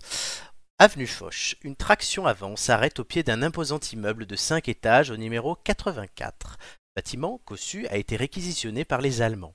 C'est même là que l'été précédent, Jean Moulin était torturé à mort. Deux hommes descendent de la voiture, tenant un prisonnier menotté dans le dos. Et, meurtri, visage très abîmé, il affirme s'appeler Paul Boutet. Seulement, ces tortionnaires l'ont identifié comme un haut responsable de la résistance, Pierre Brossolette. Il y a déjà subi deux interrogatoires très durs et à chaque fois on l'a renvoyé en sang, presque évanoui, dans sa cellule de frêne. Pourquoi vous entêtez, cher monsieur, puisque nous savons que vous n'êtes pas Paul Boutet? Vous êtes Pierre Brossolette. Le bourreau dit. L'homme est bien le résistant le plus recherché de France depuis la mort de Jean Moulin. Pierre Brossolette a 40 ans. Il y a quelques mois encore, il affichait une admirable prestance. Sa taille est assez moyenne, certes, mais il porte un beau visage à la peau mate et des cheveux bruns fichés d'une mèche toute blanche, éminemment reconnaissable en dépit des teintures. Ce qui frappe d'emblée chez cet homme, c'est son regard plein d'éclat, ce feu trahissant une intelligence hors norme. Brossolette est avant tout un intellectuel, un littéraire. Agrégé d'histoire, il a tôt quitté l'enseignement pour le journalisme, avec une prédilection pour les questions internationales. Après avoir combattu avec honneur, il décide de reprendre une librairie parisienne. C'est la librairie universelle située rue de la Pompe. N'est évidemment qu'une couverture, car très vite, Brossolette entre en contact avec un des premiers groupes de la résistance et collabore au journal clandestin du même nom. À Londres, le général de Gaulle apprécie de plus en plus les rapports signés de la main de cet ancien journaliste socialiste. Il demande à le rencontrer. Sa grande peur, c'est c'est que l'on s'en prenne pardon, à sa femme et à ses enfants. Gilberte a en effet été arrêtée et interrogée en mai 42 sur l'endroit où son mari se cachait. Pierre désormais refuse de lui faire prendre de nouveaux risques. Fin juin 43, la librairie de la rue de la Pompe est vendue, comme l'appartement de la rue de Grenelle. Gilberte Brossolette et leurs deux enfants sont évacués jusqu'en Angleterre en passant par Gibraltar. Maintenant, il sait les siens à l'abri, il va donc pouvoir se donner pleinement à son combat, lui consacrer littéralement tout son temps et toute son énergie. Arrêté pour défaut de papier, il est incarcéré. Un matin, la porte de la cellule de Pierre s'ouvre soudain. Nous savons qui vous êtes, monsieur. Vous êtes Pierre Brosolette, dit l'officier. Je m'appelle Paul Boutet, rétorque le détenu. Nous verrons cela à Paris, messieurs Boutet. Le 22 mars 1944, Brossolette sait que le troisième interrogatoire sera encore plus violent, plus insoutenable que les précédents. Il sait que cela pourrait bien être le dernier. Et de fait, très vite, les coups se remettent à pleuvoir intensément doux. Vers midi, c'est le traîne, plus mort que vif, dans l'immeuble mitoyen. On le hisse jusqu'au cinquième étage et il se laisse choir sur une chaise, prostré, à la limite de la perte de connaissance. Un garde est à ses côtés, mais soudain, si s'éclipse et ferme la porte derrière lui. Solette émerge de son demi-coma et aperçoit dans la mansarde une fenêtre entr'ouverte. Rassemblant ses ultimes forces, il fait l'effort inouï de se mouvoir jusqu'à cette fenêtre. Pierre se penche, découvre le balcon du quatrième étage juste en dessous. Les mains toujours entravées dans le dos, parvient à enjamber la fenêtre et se laisse tomber jusqu'à la balustrade. Pierre Brossolette vient de se jeter dans le vide. Il s'éteindra peu après son arrivée à l'hôpital de la Pitié-Salpêtrière. Donc l'histoire tragique de Pierre Brossolette, ce héros de la résistance. Pourquoi Pierre Brossolette cette semaine? Parce que beaucoup d'écoles s'appellent Pierre Brossolette et que c'est la rentrée scolaire. Mmh. Simplement. Euh, Je ne sais pas si vous connaissiez cette histoire, messieurs. Non. Et C'est l'homme, pas son histoire particulièrement. Ah, voilà. On apprend des choses. Oui, oui, je connaissais aussi de nom parce que, enfin, voilà, je... et puis je savais que c'était un, un résistant. Mais Bien. Non, pas dans ce détail-là, quoi. Ben voilà. On aura appris quelque chose. Et maintenant, c'est l'interro. Euh, je vous donne donc un indice. Vous pariez comme au poker, vous savez faire. Et ensuite, je pose la question. Vous me répondez par message privé, sauf si vous êtes le seul à ne pas vous être couché. Et euh, après, ah, je réponds. on peut, on peut arrêter l'émission et aller se coucher, c'est ça que Non, dit pas à ce point-là. Par Oh, contre, pas encore. non, mais je vous préviens, messieurs, il y a un traître parmi vous. Son objectif n'est pas de gagner, mais de faire perdre les deux autres. Méfiez-vous donc les uns des autres, car vous ne savez pas qui est le traître. On va commencer avec le premier indice. Vous pariez ensuite et je poserai la question. Euh, ce sont des questions liées au texte, sauf la dernière. Euh, L'éternelle référence à Félix Faure. C'est l'indice. Euh, Julien, combien paries-tu de points? Euh, pouf. Euh, allez, je vais dire 5. C'est 5 points. Si. 6 points. Marc? Euh, comment dire? Ne pas miser ou pas? Ah, c'est un point minimum. Le- la mise minimale, c'est un point. Si tu veux, tu peux te coucher. Tu perdras un point. Ouais, je vais me coucher. Marc se couche avec Bonne nuit, Marco. Julien. Merci. euh, est-ce que tu égalises, enfin, est-ce que tu suis Nico ou est-ce que tu relances? Euh, je suis Nico. 6 points. On est sur 6. Les deux, Marco ne pas préparer vos téléphones pour répondre à la question. Euh, dans quelle rue du 15e arrondi- du 16e arrondissement pardon, se trouvait la librairie de Pierre Brossolette? La réponse. Marc aura des 14 Putain. On n'est pas une. Ouais. Préparez les téléphones après. hein, Marc prépare en cas La- aussi pour Hum. répondre aux questions. La, la, suivantes. la, la- la rue putain, c'est pas mal. hein. Non, Ouais, ouais, c'est c'est pas mal. Et l'indice c'était l'éternelle référence à Félix Faure. Mhm. Là, j'ai Mhm. pas ta réponse. Qui, Ouais, ok, qui c'est bon. C'est bon, c'est bon, c'est bon. J'ai j'ai- j'ai- Julien, le- j'ai la réponse, j'ai pas celle de Nicolas. J'arrive, j'arrive, j'arrive. C'est parce qu'il fallait que je ferme l'appli pour ouvrir l'autre. Ah oui, d'accord. Réactivité, Nico, réactivité. Mais oui, oui, oui, oui, Et oui, oui, oui. messieurs, Je ne m'y attendais pas. tout le monde a euh, remporté la manche, puisque vous avez tous les deux répondu la pompe. Eh oui. Ce qui fait que, ben, en fait, vous gagnez un demi-point chacun, qui correspond au point de Marc euh, tout à l'heure. Ah oui. Marc a perdu un point. 12 et demi, 14, 15 et. Oui. Et je comprends pourquoi Félix forme. Oui, rue de la Pompe, puisque il Parce qu'il est mort voulu être César et il finit pompé. Euh, Ouais. Indice numéro 2 pour la deuxième question. C'est un hommage bien situé.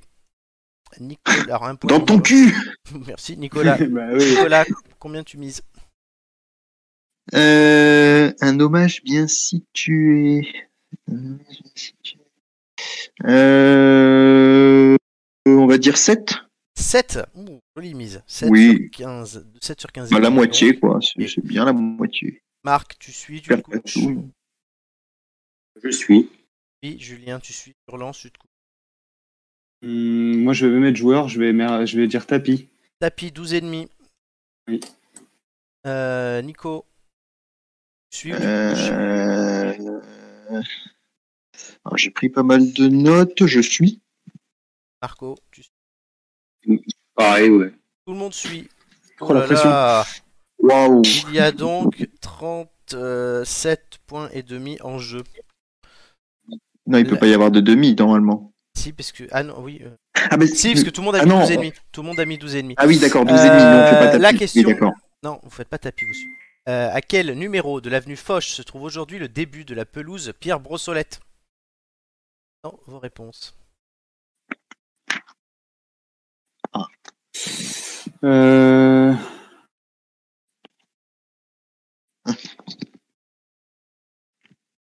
Ah, comme... Oui, je, oui, oui, oui, oui. Non, mais ça y est, j'ai trouvé un mécanisme, je l'écris. Il avait fermé l'appli, du coup il la rouvre. Et tout le Oui, monde a mais la non, bonne mais du coup, je me réponse. suis mis sur l'ordinateur. Bien fait. Et tout le monde a la bonne réponse, c'était 84. Ah bah oui, Les scores Les restent joueurs. inchangés. les joueurs, mais Les scores restent inchangés. On continue avec la troisième, le troisième indice. Le code postal de la vie de décès. Euh, Marco. Combien mises-tu? Moi, je vais dire tapis. allez. Tapis. Donc Marc, c'est 15 et demi. Euh, 14, pardon. Euh, bah, euh, 14 alors, dans ce cas-là. Euh, Julien d'abord. Tapis C'est ou pas Moi, je mets tapis aussi. Tapis. Oui, ils sont joueurs, les gars. Donc 12 et demi pour Julien. Bernard. Nico, 14. Oui, oui, bah, 14. Oui, tu vas pas mettre plus. Très bien. Donc là, il y a. Ah, je sais pas, il faudrait, je pourrais. non, Euh, bah, pas- t'as non, pas- ça sert à rien. Ça ne te sert à rien.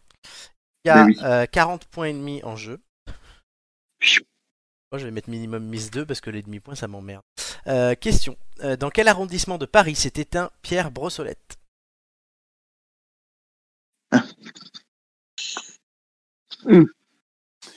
Euh, merde,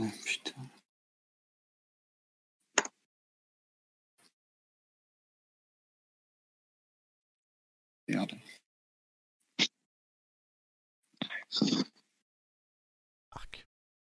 Merde. Il faut, il faut le, le- le lieu ou pas? L'arrondissement. Ah, d'accord. Très bien. Très bien, très bien. La réponse était le 13e arrondissement. Ah putain. Donc, messieurs, vous gagnez chacun 6 et demi points. C'est drôle. En 6,25 même. Ça va être de mieux en mieux à calculer Ah ouais, c'est une horreur. euh, c'est une horreur à calculer. Je, je- je- il faudrait que je, change mon modèle mathématique. Euh, du coup, Nicolas avait misé 14 points, il lui restait un point et demi et il en gagne, euh, il en gagne 20,25. 21. J'ai l'impression d'être dans les chiffres et les lettres. Julien est donc à 0, Marc à 20,75, Nicolas à 21,75. Euh, Julien, tu as déjà perdu. Pas joué la dernière question, tu n'as plus de points. Messieurs, donc, ça se jouera entre vous deux. Euh, L'indice, c'est les honneurs en bande. Les, les quoi? Les, honneurs, ceux, en qui, bande. Les honneurs. ceux qui zonent? Non, les honneurs, un honneur. C'est un grand honneur d'être parmi vous. Euh, Nicolas, euh, euh, Oui, oui, oui, oui, oui. Euh, bah, tapis, c'est le dernier, allez. Bon, allez, on va mettre. Bah, Nicolas, du coup, je te mets 20-25 puisque c'est le tapis de Marc. Moi aussi, je fais tapis. Oui, oui, oui, bien sûr. 20-25 chacun, il y a donc 40 points et demi. Euh, c'est parti. Euh, la question c'est les cendres de quel ancien ministre de l'Éducation nationale furent transférées au Panthéon en même temps que celles de Pierre Brossolette en 2015 C'est la, la dernière question sera toujours une question qui n'est pas présente dans le texte. Ah oui, je me disais bien que c'était pas C'est une écrit. question de culture générale. Pas. Les cendres de quel ancien ministre de l'Éducation nationale, cher ami professeur, furent transférées au Panthéon en même temps que celles de Pierre Brossolette en 2015 Ah putain, oui, je sais. Euh, comment il s'appelle Bah, C'est par message qu'il faut me le dire. C'était pas, euh, comment il s'appelle, Blanquer euh Il- Non, lui, il a Ibiza. Julien avait la réponse, mais c'est dommage Je te réponds. Sur un malentendu, ça peut marcher. Non, non J'attends celle de Marc. Enfin, je suis dégoûté pour l'arrondissement. Mais j'ai pas ta réponse, Marc. Mais faut, faut, faut te l'envoyer ou que je te la l'oral non, toujours me l'envoyer, ça change pas. Ah d'accord, ok. Ça ne change pas. Tac. Non, parce que sinon, donc, allez. sinon, vous êtes obligé de le dire dans l'ordre et en fait, quel- le dernier pourrait piquer la réponse du premier. Donc, Hmm. Thème de message. On perdre quelques secondes. mais va vite s'y habituer. On plus ces secondes. Marc Euh, oui. train d'écrire sa réponse et qui gagne du temps, j'ai l'impression. Non, non, je, je, je- non mais je, je, je l'ai pas, donc je sais pas. Donc aucune réponse? Tu peux même pas tenter un nom Ah, j'ai une question. Non, je, attends, bah, je vais en, je vais en mettre un. allez, je, je pense savoir lequel tu vas me mettre. Luc Châtel.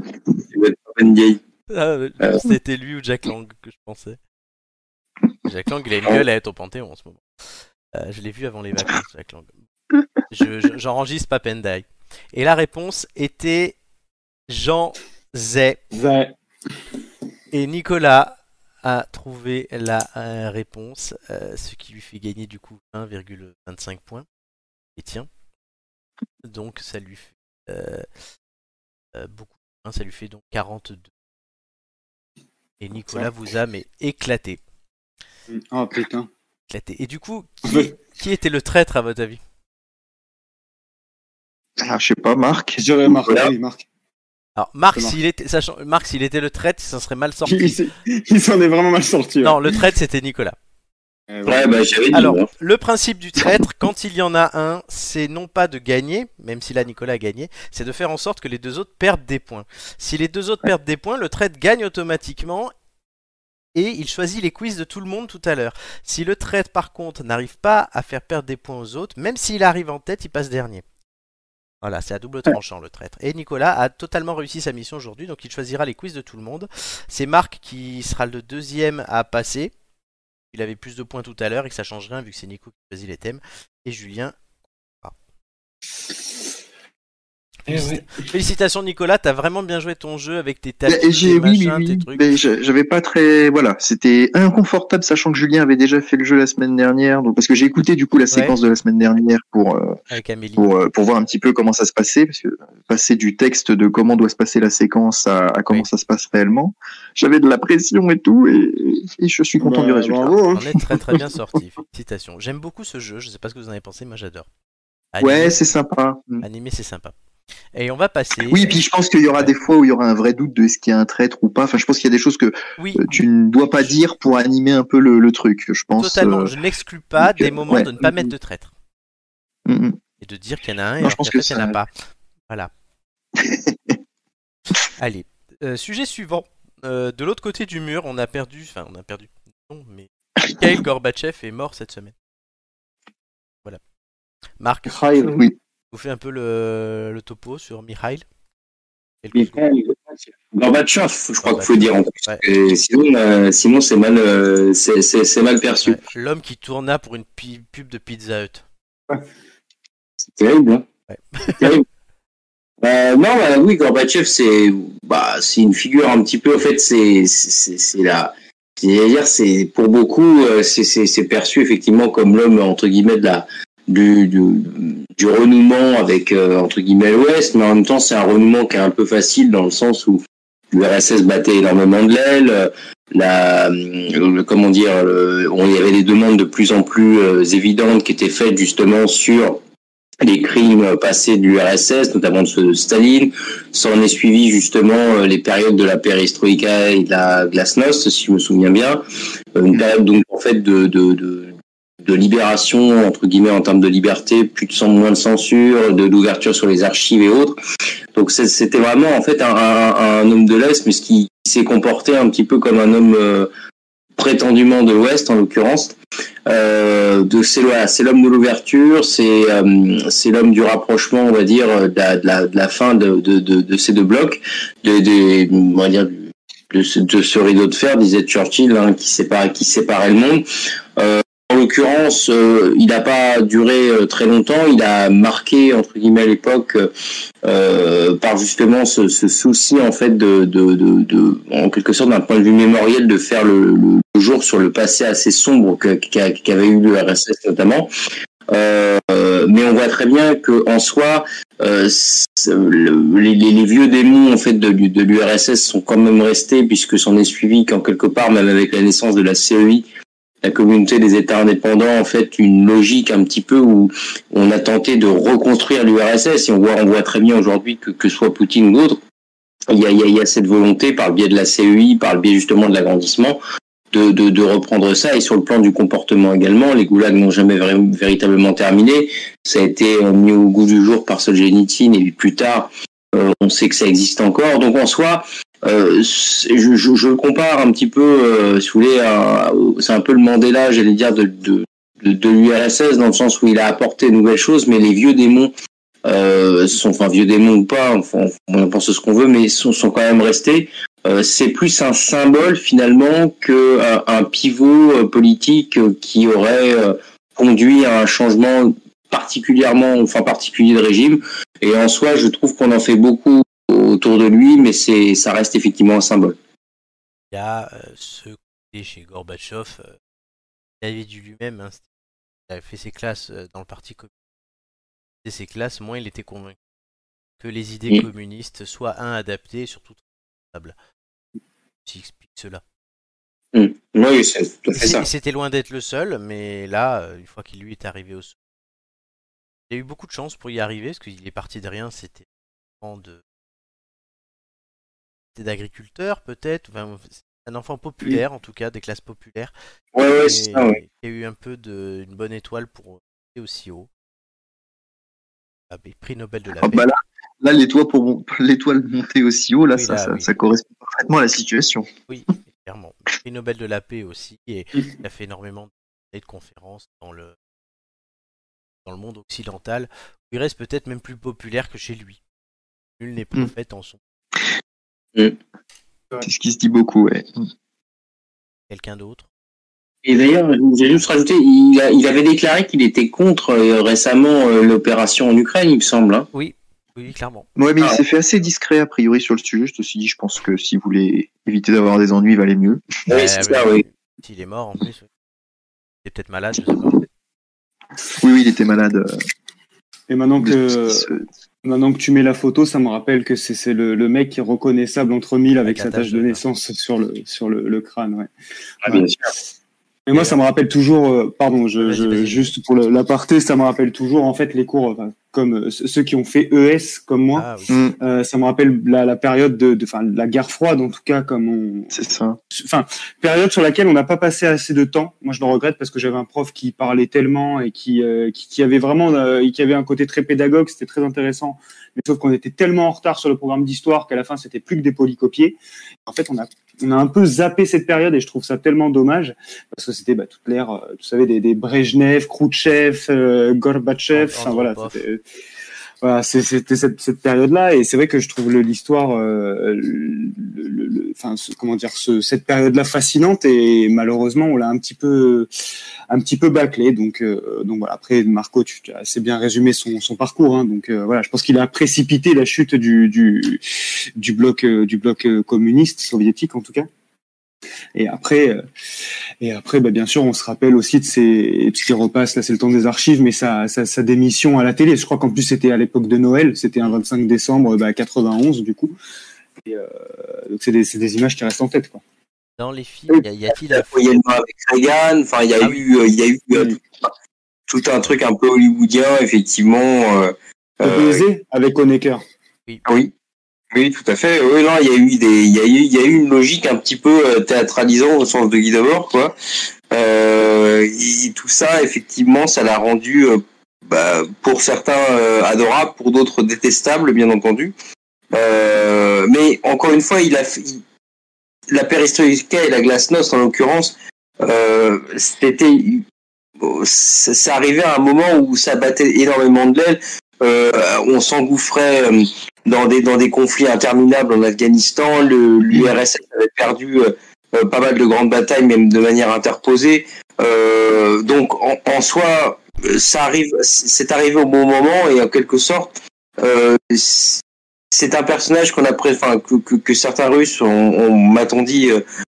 présenté comme quelqu'un de faible, mais en même temps, il fallait quelqu'un de faible pour précipiter cette chute et après renaître un petit peu de, de ses cendres. C'est pour ça que d'ailleurs, aujourd'hui, on dit que la Russie, c'est pas une puissance émergente, on dit que c'est une puissance euh, réémergente parce que la, la CUI, les actions euh, continentales, la, la, reformation du pays depuis 1991, on tend vers ça, euh, que Poutine l'ayant euh, évidemment, euh, comment dirais-je, renforcé depuis les années 2000, Euh, il a reconstitué entre guillemets cet arsenal-là, euh, à la fois géopolitique, géographique, euh, qui, qui était l'URSS. Et en, en, en soi, c'est vraiment, on peut, on peut, comparer ça au Big Bang où en fait l'univers se rétrécit puis d'un seul coup re, se, se, réémerge, hein, se ragrandit, se redilate.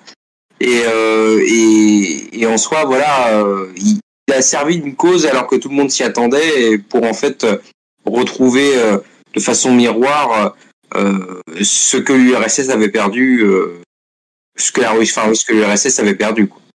Très bien. Bel euh, hommage et belle analyse, Mikhail Gorb. Soir dans les têtes d'ampoule. J'espère que vous allez être aussi bon maintenant euh, que nous démarrons les quiz de culture générale.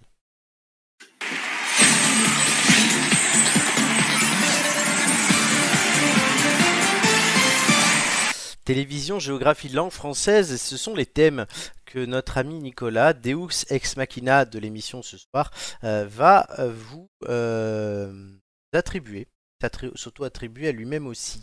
Euh, le classement en attendant. Marc, tu as perdu ta place sur le podium la semaine dernière, il était temps de revenir. Julien, t'es passé devant. Bravo. Sachant que tu n'es pas encore arrivé à ta cinquième participation ou ton moins bon score qui pour l'instant est 9 sautera. Tandis que Nicolas et Julien euh, en sont à leur quatorzième participation et auront un nouveau bonus dans une participation. Oui, il y en a qui ont beaucoup participation que les autres, n'est-ce pas? Euh, eh oui. Nicolas pour sa part est sixième, il a rarement été aussi bien classé. Oui, à part quand j'étais en tout début de classement et que je me suis effondré à la fin. Exactement. Voilà, Nicolas, donc, télévision, géographie, langue française, à qui donnes-tu quoi? Euh, je, alors, je, tiens à préciser qu'à chaque fois que je distribue les thèmes, je me ramasse. Donc, je vais distribuer langue française à Marc, géographie à Julien, et je vais garder télé. Ok. Alors, télévision, euh, Romain a fait 6, Romain a fait 7, Julien a fait 6, Romain a fait 10, Gigi a fait 7. Et enfin, Gigi avait fait 6. Pour géographie, thème que Julien aura cette semaine, Amélie avait fait 6, Chris 3, Nicolas 6, Nicolas 7, Julien 8 et Amélie 8. Euh, langue française, euh, c'est très bien, puisque aucun de vous trois ne l'avait jamais. Euh, Doumé avait fait 11, Amélie 11, Romain 10, Flo 4, Romain 10, Amélie 9. Et... J'ai pas entendu, cher ami la pression, mais je me souviens que c'était super dur les trucs de langue française, donc ouais. euh, on va Il voir. y a eu des 11 et des 10 quand même, donc ça va. D'accord. Euh, on va commencer de toute façon avec Nicolas sur le coup de télévision. Jean-Luc Delarue. non, pas tout de suite. Euh, C'était tout à l'heure. Euh, un numéro entre 1 et 20 par contre. Allez, on part sur le numéro 3. Le numéro 3. À la fin de ma première question, le chrono commencera. Es-tu prêt? Oui. Qui a présenté et représentera la Star Academy sur TF1 Nico Saliagas. Bonne réponse. Vrai ou faux Michel Drucker a animé Sacrée Soirée. Euh, faux. Bonne réponse. Quelle émission de télé-réalité est restée célèbre pour les aventures de Loana et Jean-Edouard dans la piscine? Euh, Love Story. Bonne réponse. Sur quelle chaîne est diffusée Des racines et des ailes?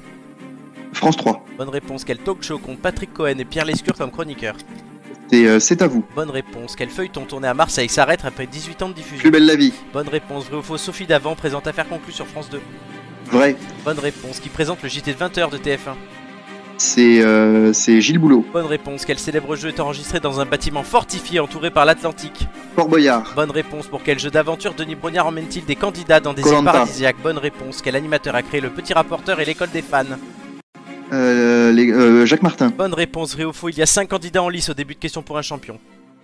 Euh, faux. Bonne réponse. Selon le, talk- le titre de son talk show, à quel moment retrouve-t-on William Lémergie depuis 2017 Euh, William Midi. William Midi, à bonne réponse. Qui anime la France a un incroyable talent depuis 2020 Depuis 2020. Eric Antoine. Karine Le Marchand et quelle animatrice a commenté l'Eurovision 2022 aux côtés de Stéphane Bern? Laurence Boccolini. Bonne réponse. Dommage, tu as me loupé le sans faute, t'as rien du Oui, je, ouais, ouais, une. Euh, tu sais, ça me fait marrer. Tu parlais de, de Fort Boyard. Mais il y avait une-. Ouais, Eric Antoine, oui, oui. Mais j'avais un doute s'il était devenu animateur. Euh, je pensais que c'était auto-animé comme programme maintenant.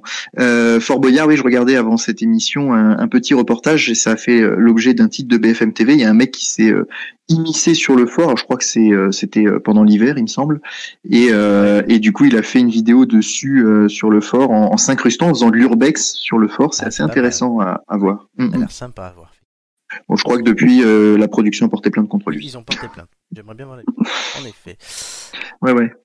Donc voilà, on verra si tu as fait un bon score tout à l'heure. Marco, Oui. langue française, un numéro entre Eve. Un. Un Ouais.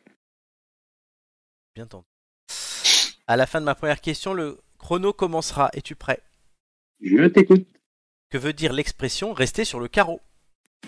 Euh, de mourir, quoi. Être hors course, je l'accorde. Vrai ou faux, le mot douche nous vient de l'allemand. Euh, faux. Bonne réponse. Selon l'expression, que fait-on contre mauvaise fortune Euh, vrai malgré. Bon cœur. Quel don- nom donne-t-on à un repas pris en plein air Un pique-nique. Bonne réponse. S'en aller après avoir subi une cuisante humiliation, c'est partir la queue entre. Les jambes. Bonne réponse. L'indicatif est-il un temps ou un mode Un mode. Bonne réponse. Vrai ou faux, une énigme, une énigme insoluble possède une solution Faux. Bonne réponse. De quoi s'occupe-t-on quand on a la main verte? Euh, jardinage. Bonne réponse. Faire un beau travail de précision, c'est réaliser un travail. D'orfèvre. Bonne réponse. Quel verbe est synonyme d'avoir un cheveu sur la langue? Euh. Bonne réponse. À quel animal fait référence l'expression reste rentré dans sa coquille? Euh, tortue. L'escargot. Vrai ou faux, immarcessible signifie qu'il ne peut se flétrir. Ah oui, c'est vrai. Bonne réponse. Que désigne le terme lyonnais gone Euh, restaurant, je sais Un pas. enfant. Comment appelle-t-on un polygone à huit côtés Un polygone. Un octogone. Booba.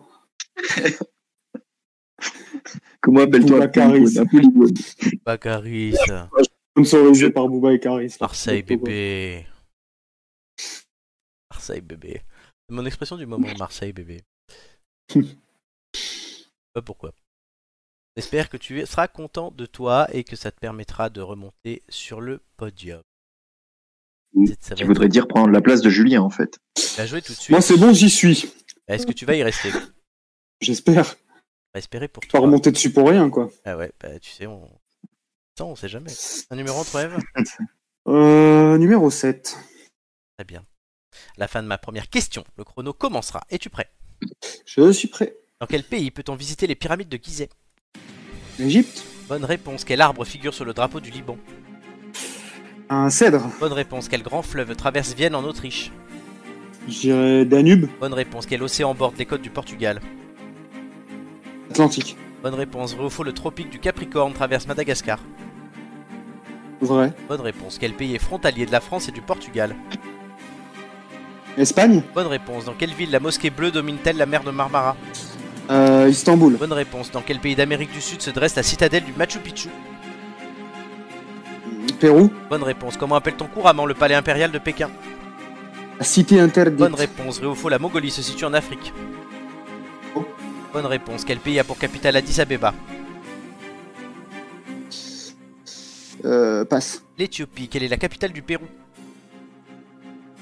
Lima. Bonne réponse. À l'entrée de quel bassin se situe la dune du Pila Arcachon. Bonne réponse. Dans quel pays êtes-vous si vous flânez à Katmandou? Au Népal. Excellente réponse. Eh, putain, oh, d'un point la, la, le sans faute. Eh ben, il y a, il y a du, il y a du niveau ce soir, hein, moi je vous le dis. Eh ouais, Mm. putain, Il y a du eh, niveau. Éthiopie, ouais. Éthiopie. Addis Abeba. Les autres, vous le saviez? Ouais, Mm, c'est- non, j'aurais pas. Marc, oui, mais Marc, on sait qu'il a étudié les sujets africains. ouais, c'est pour Ouais, ça. ouais. Avec le stress, non, j'aurais pas pu. Il y a du niveau ce soir, je tiens juste à vous dire. Il y a Ouais. du Il y a level. du beau level. Ouais, ouais. Euh, je crois que- honnêtement que ça doit être l'émission de la saison qui a eu le meilleur level. Ouais, mais quand on prend les meilleurs, ça donne forcément ça, un t'as vu qui tu résultat. de toi Euh, aussi. Je, je vérifie. Score. Ouais, là, non, il y, a, il y a une émission là qui était pas mal, mais pas autant. Non, honnêtement. Il y avait eu Gigi et, Gigi Ah. et Romain, ça aurait pas été la même. hein. Ah, il y en a- Même si on les adore. ouais, non, a- j'en ai une là il y a pas si longtemps où Nicolas, la dernière où Nicolas est venu était très bon niveau, mais pas à ce point-là non plus. Ouais. Nicolas, oui, Nicolas qui avait fait des super scores la dernière fois. Aussi bizarre que ça puisse paraître. Eh ben, on va voir ça tout de suite. Là, le euh, classement va apparaître. Enfin, le classement d'abord. D'abord, les scores. Vous êtes prêts? Oui. Oui. tambour.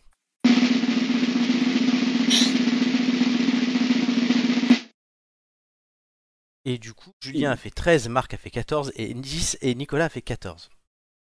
Bien joué, Nico. C'est Bravo. juste euh, 14, je crois que c'est le meilleur score de la euh, saison. Simplement. Et le classement, je suis obligé de le mettre à jour puisqu'il bouge. Et, et, et tout ça sans aucune question sur Jean-Luc Delarue quand même. Aucune question sur Jean-Luc Delarue. On- on- J'ai quand même passé trois heures à regarder Jean-Luc Delarue aujourd'hui. Tout ça pour qu'en prenant un quiz télé, il n'y ait pas Jean-Luc Delarue. Mais il y avait Sophie d'avant. C'est c'est vrai que c'est c'est un complot. hein. Oui, c'est le da- on appelle ça le d'avant-après. Ah, Comme par oui. hasard. Voilà, je peux pas mettre le son, mais euh, je peux pas tout faire en même temps. je suis déjà en train de faire le classement qui va Ça, apparaître. ça- ça manque d'un technicien en réalisation Ça cette manque d'un émission hein. cassicien en réalisation, d'un graphiste et de tout. Et Je, je fais même animateur, à ce qui paraît. Non mais l'avantage quand t'es perdues. tout seul, c'est qu'il n'y a pas besoin d'une oreillette où on te dise euh, ce, qui, ce que t'as à faire, tu vois, contrairement à Jean-Luc Delarue. Oui, alors ça, c'était le classement la semaine dernière, je veux dire. Exactement. Moi, j'ai pas besoin d'oreillette, je suis mon oreillette. Le classement cette semaine. Vous êtes très serrés tous les trois, puisque Julien Oh. reste sur le podium. euh, avec 11,01. Ah bah, on se suit en fait. Nicolas percé, euh, magnifique dans ce classement. Avec euh, 10,63, tu gagnes plus d'un point. Mm. C'est énorme. Et Marc, tu perds un petit peu et du coup tu perds ben, les places aussi. C'est dommage pour toi. Cinquième, c'est bien. Et c'est bien C'est bien, c'est passable. passable. ouais, Nicolas, 5. Nicolas gagne deux places, Romain en perd une, Marc en perd une, C et Julien stagnent. C'est le bilan quiz de cette semaine. Félicitations à En, Nicolas. en tout cas, il y, a un- il y a un essoufflement du côté d'Amélie, hein, euh, ah oui, oui. qui est au euh, même nombre de participations que nous, mais qui, qui, qui, qui, D'ailleurs, messieurs, dans les à votre prochaine participation, vous aurez un bonus qui va s'avérer euh, très utile, puisque vos trois moins bons scores depuis la cinquième participation sur vos dix derniers scores seront annulés. Donc Nicolas, c'est Mmh. un 7, un autre 7 et un 8. Ah oui, intéressant. Autrement dit que tu vas encore, tu risques même de prendre la tête si tu viens la semaine prochaine. En fait. Ça va être intéressant. Je suis, là la, semaine je, je- je suis là la semaine prochaine. prochaine. Envoie un message à Romain direct. Et Julien, Rendez-vous est déjà pris. Julien, ça sera un 9, un 8 et un 10, sauf si votre score de la semaine prochaine ou de la prochaine fois que vous venez est euh, moins bon euh, que cela. Inférieur. quoi. Mais en tout cas, c'est un bonus qui, est intéressant pour ceux qui viennent souvent. C'est la prime, au, la prime aux, aux, aux À la fidélité. À la fidélité, Mm. Exactement. Bah, félicitations à Nicolas qui nous fait percer. Je rappelle que Nicolas était septième il n'y a pas si longtemps. Eh oui. Et il fut un temps où Gigi était quand même dessins. cinquième ou sixième. Hein. oui, c'est pas arrivé souvent, Pas mais oui. si longtemps que ça. On l'embrasse, Gigi, on l'aime. Très bien. Le temps passe. Bah oui, on- tant qu'elle est, en- tant qu'elle est derrière moi au classement, moi je l'aime bien. Voilà, c'est ça. Oh, là, là, là, t'as de la marge. Euh, un, allez, un dernier sujet pour euh, ce soir, mais je vois que le temps file et qu'après on a quand même le contrôle à faire. Euh, c'est euh, non pas de l'autre côté du mur, mais prof en 4 jours pour semaine de 4 jours. Car maintenant, est-ce qu'on peut. La question que je vous pose, c'est peut-on avoir de bons profs en les recrutant et les formant en 4 jours? Marc, euh, contextualise-nous ça rapidement. Oui, bah, effectivement, bah, pénurie de profs, bon, ça, c'est, ça, c'est, je vais dire, c'est, C'est pas nouveau. ça, c'est pas nouveau. Sauf que là, effectivement, il y a eu des campagnes de recrutement qui ont été faites par le, par le rectorat et du coup, on a décidé de prendre des profils assez différents avec des, des systèmes de recrutement. Visiblement, ce, ce BFM, j'avais vu un reportage qui montrait que c'était quand même euh, un petit peu euh, euh, tiré par les cheveux. Bref, euh, l'idée, elle est simple. Voilà, on, on, on demande à des profs d'être en- pendant quatre jours. On fait en gros des, des dates et on, on recrute des, des profs euh, pour, pour, pour faire la rentrée parce qu'effectivement, il y, a, beaucoup de postes vacants. Alors, la question que tu posais, elle est, elle est, intéressante parce qu'en quelque sorte, il y a du oui et du non. C'est-à-dire que est-ce qu'on peut on peut recruter des profs en, en quatre jours? Euh, Évidemment que oui. Euh, est-ce qu'on peut être bon euh, Est-ce qu'on peut les former? La réponse est euh, est-ce qu'on peut bien les former? La réponse est non. Ce que je considère, c'est que beaucoup euh, s'insurgent sur le fait euh, qu'on les appelle, qu'ils vont pas être performants et autres, et on leur dit il manque de formation. Il faut savoir qu'aujourd'hui, un prof euh, qui, est, euh, qui sort du CAPES, par exemple, va avoir une année en fait de stage où il va suivre un prof particulièrement, mais il, y a, il peut suivre d'autres formations sur demande et sur accord du chef d'établissement. Mais en l'occurrence, je considère euh, qu'il n'y a pas de formation à avoir pour être prof. D'ailleurs, euh, les inspecteurs en fait nous donnent un petit peu la marche à suivre. Tout est sur Internet euh, en matière de sur Eduscol pour pour pour les en matière de programme, en matière d'accompagnement, tout est là. Et souvent, euh, ce que je remarque, c'est qu'il y a euh, les, les, les, profs entre guillemets les plus corporate sont souvent les plus détestés des élèves euh, parce qu'ils parce qu'ils sont très très très rigoureux sur certains trucs. Il y a, il y a, pas cette il y a pas ce euh, j'ai cette, famille, cette, cette, familiarité avec les élèves en fonction des besoins. Et donc, je, je, je pense que qu'un prof ne se forme pas. Il est riche de son expérience et aussi de sa personnalité. Euh, et de fait, euh, moi, je trouve que c'est plutôt intéressant d'avoir des, des, des, gens qui viennent de, de, de, de divers horizons parce qu'ils seront à l'écoute des élèves et pas seulement à l'écoute des programmes et, euh, et à l'écoute des exigences des, des inspecteurs. Donc, je, je, trouve ça, euh, je trouve ça plutôt bien. Et compte, la seule bémol, et j'arrêterai là, effectivement, qu'il soit payé directement quasiment 2000, alors que euh, aujourd'hui, un prof qui vient d'arriver est à 1004 ou 1005. Euh, voilà, je comprends que ça puisse gueuler à, à ce titre. Ah oui, ça, ça, je suis entièrement. Euh, le traitement, après, il faut que bandant, on va dire, que les gens viennent, ce qu'il y a un besoin actuel. Les titulaires qui, certes, ont la sécurité d'emploi, pas en pâtir non plus. Les garder motivés. Simplement, ce qu'ils ont fait des études pour ça, c'est ne serait-ce que valoriser euh, les études. Euh, euh, oui, oui, oui. Alors moi, ce qui m'a fait rigoler, c'est dans Olivier Véran nier l'existence de ces espèces de speed dating, de ces de ces dates, comme les a appelés Marco, ou de ces recrues. Non, non, mais alors que effectivement il, y a euh, pléthore de reportages. Alors on peut, crier au loup et, euh, et, au montage scandaliseux de scandalisant de BFM TV, mais euh, mais non non, euh, il y a les reportages, il y a les, les, les gens qui sont recrutés qui disent eux-mêmes comment ils l'ont été. Euh, on connaît les fameux reportages de, de, télévision où un journaliste se fait passer pour un candidat. Enfin voilà, tout ça est documenté et donc ça m'a fait rire d'entendre Olivier Véran à heure de grande écoute sur France Info expliquer que non non vraiment en, deux temps dire en deux mots dire que c'était faux que c'était pas exactement ça. Bon bref. Euh, je, je, pense qu'avec Marc on est d'accord mais par contre il y a une phrase qui me qui me, avec laquelle je ne suis pas d'accord. C'est celle qui consiste à dire que euh, en gros pour être enseignant on n'a pas besoin d'être formé. Le sous-entendu étant que euh, la connaissance c'est une chose savoir lire un cours sur internet c'est une autre chose. Je, je pense quand même qu'il y a un volet pédagogie euh, que et, et euh, enfin, je sais que Marc n'a pas suivi euh, de, de volet, voilà, sur comment enseigner, et je vois ce qu'il veut dire par on n'est pas obligé d'avoir ce, cette formation. Je pense qu'en revanche, elle est nécessaire pour bon nombre de personnes. Ce qui est inné chez certaines personnes, et euh, Marc, par sa présentation, voilà, sait donner des cours à des élèves sans avoir eu besoin d'une formation de pédagogie. En revanche, ce n'est pas vrai pour tout le monde. Et donc peut-être que ce n'est pas indispensable. Simplement, on peut pas, voilà, on peut pas le deviner avant que la personne soit devant les élèves. Et on parle quand même d'un sujet majeur qui est la transmission du savoir aux élèves, et, et donc euh, évidemment qu'un volet formation pédagogique euh, et surtout un, un, volet adaptation euh, en fonction de là où on tombe. Et souvent, les, les établissements qui recherchent sont des établissements que d'autres n'ont pas voulu, puisqu'il y a un système de, de, de mutation avec des points dans l'éducation nationale. Et donc, quand on, on, arrive dans un établissement avec des points, ben, on arrive dans un établissement qu'on a choisi. Et par confort, il est plutôt rare d'aller choisir des établissements en zone difficile.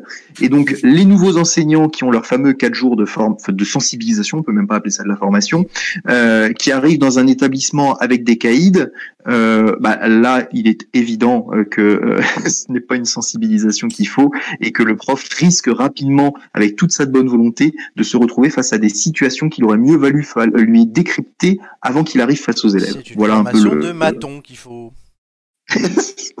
Non, mais voilà, justement, quel comportement adopter face à un élève récalcitrant euh, Je pense que c'est quelque chose qu'on trouve assez peu dans des lycées privés euh, parce que les parents payent pour que les enfants soient là euh, ou les adolescents. C'est pas le cas dans tous les établissements et d'ailleurs même sans parler d'établissements en zone difficile, dans une zone normale où il y a un brassage beaucoup plus large de population, bah forcément ça nécessite une, une information beaucoup plus précise des cas à gérer.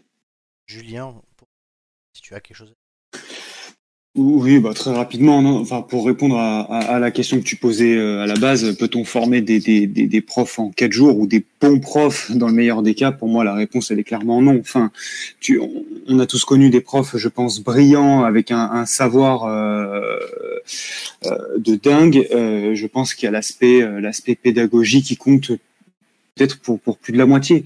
Et ça, c'est pas donné à tout le monde. Donc, euh, effectivement, Nico parlait du côté pédagogique. Pour moi, ça fait ça fait, je pense, là, la, plus de la moitié du taf. Donc, euh, non, clairement, ça, ça suffit pas. Aujourd'hui, le métier n'attire plus.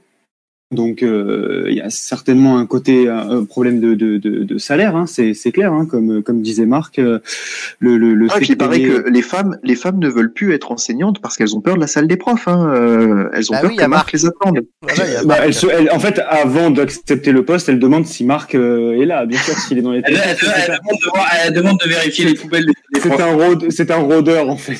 Je suis, Non, ça. mais c'est clair. je suis vegan, la charcuterie le- de Marc, j'y ai pas le droit, hein, vous savez. C'est clair que je voyais le, je voyais un reportage où il disait que les, les, les Il les- va me déconstruire.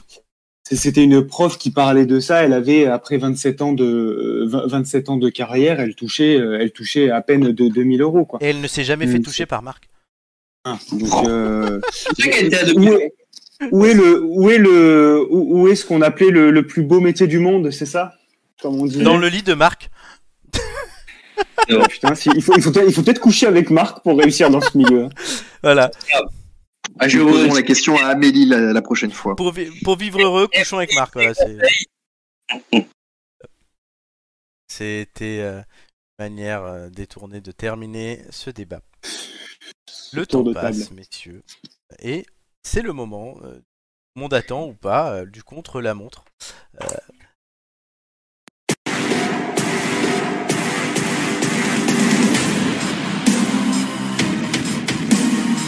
Et vu vos performances au quiz, euh, je vous conseille d'être bon contre la montre, car ça vous offrira un bonus pour peut-être dépasser des premiers s'il y en a encore, ou euh, pour empêcher d'autres d'avoir un bonus et de vous dépasser vous-même, car vraisemblablement vous êtes parmi les impétrants euh, qui peuvent se qualifier pour la finale qui aura lieu maintenant dans une quinzaine d'émissions.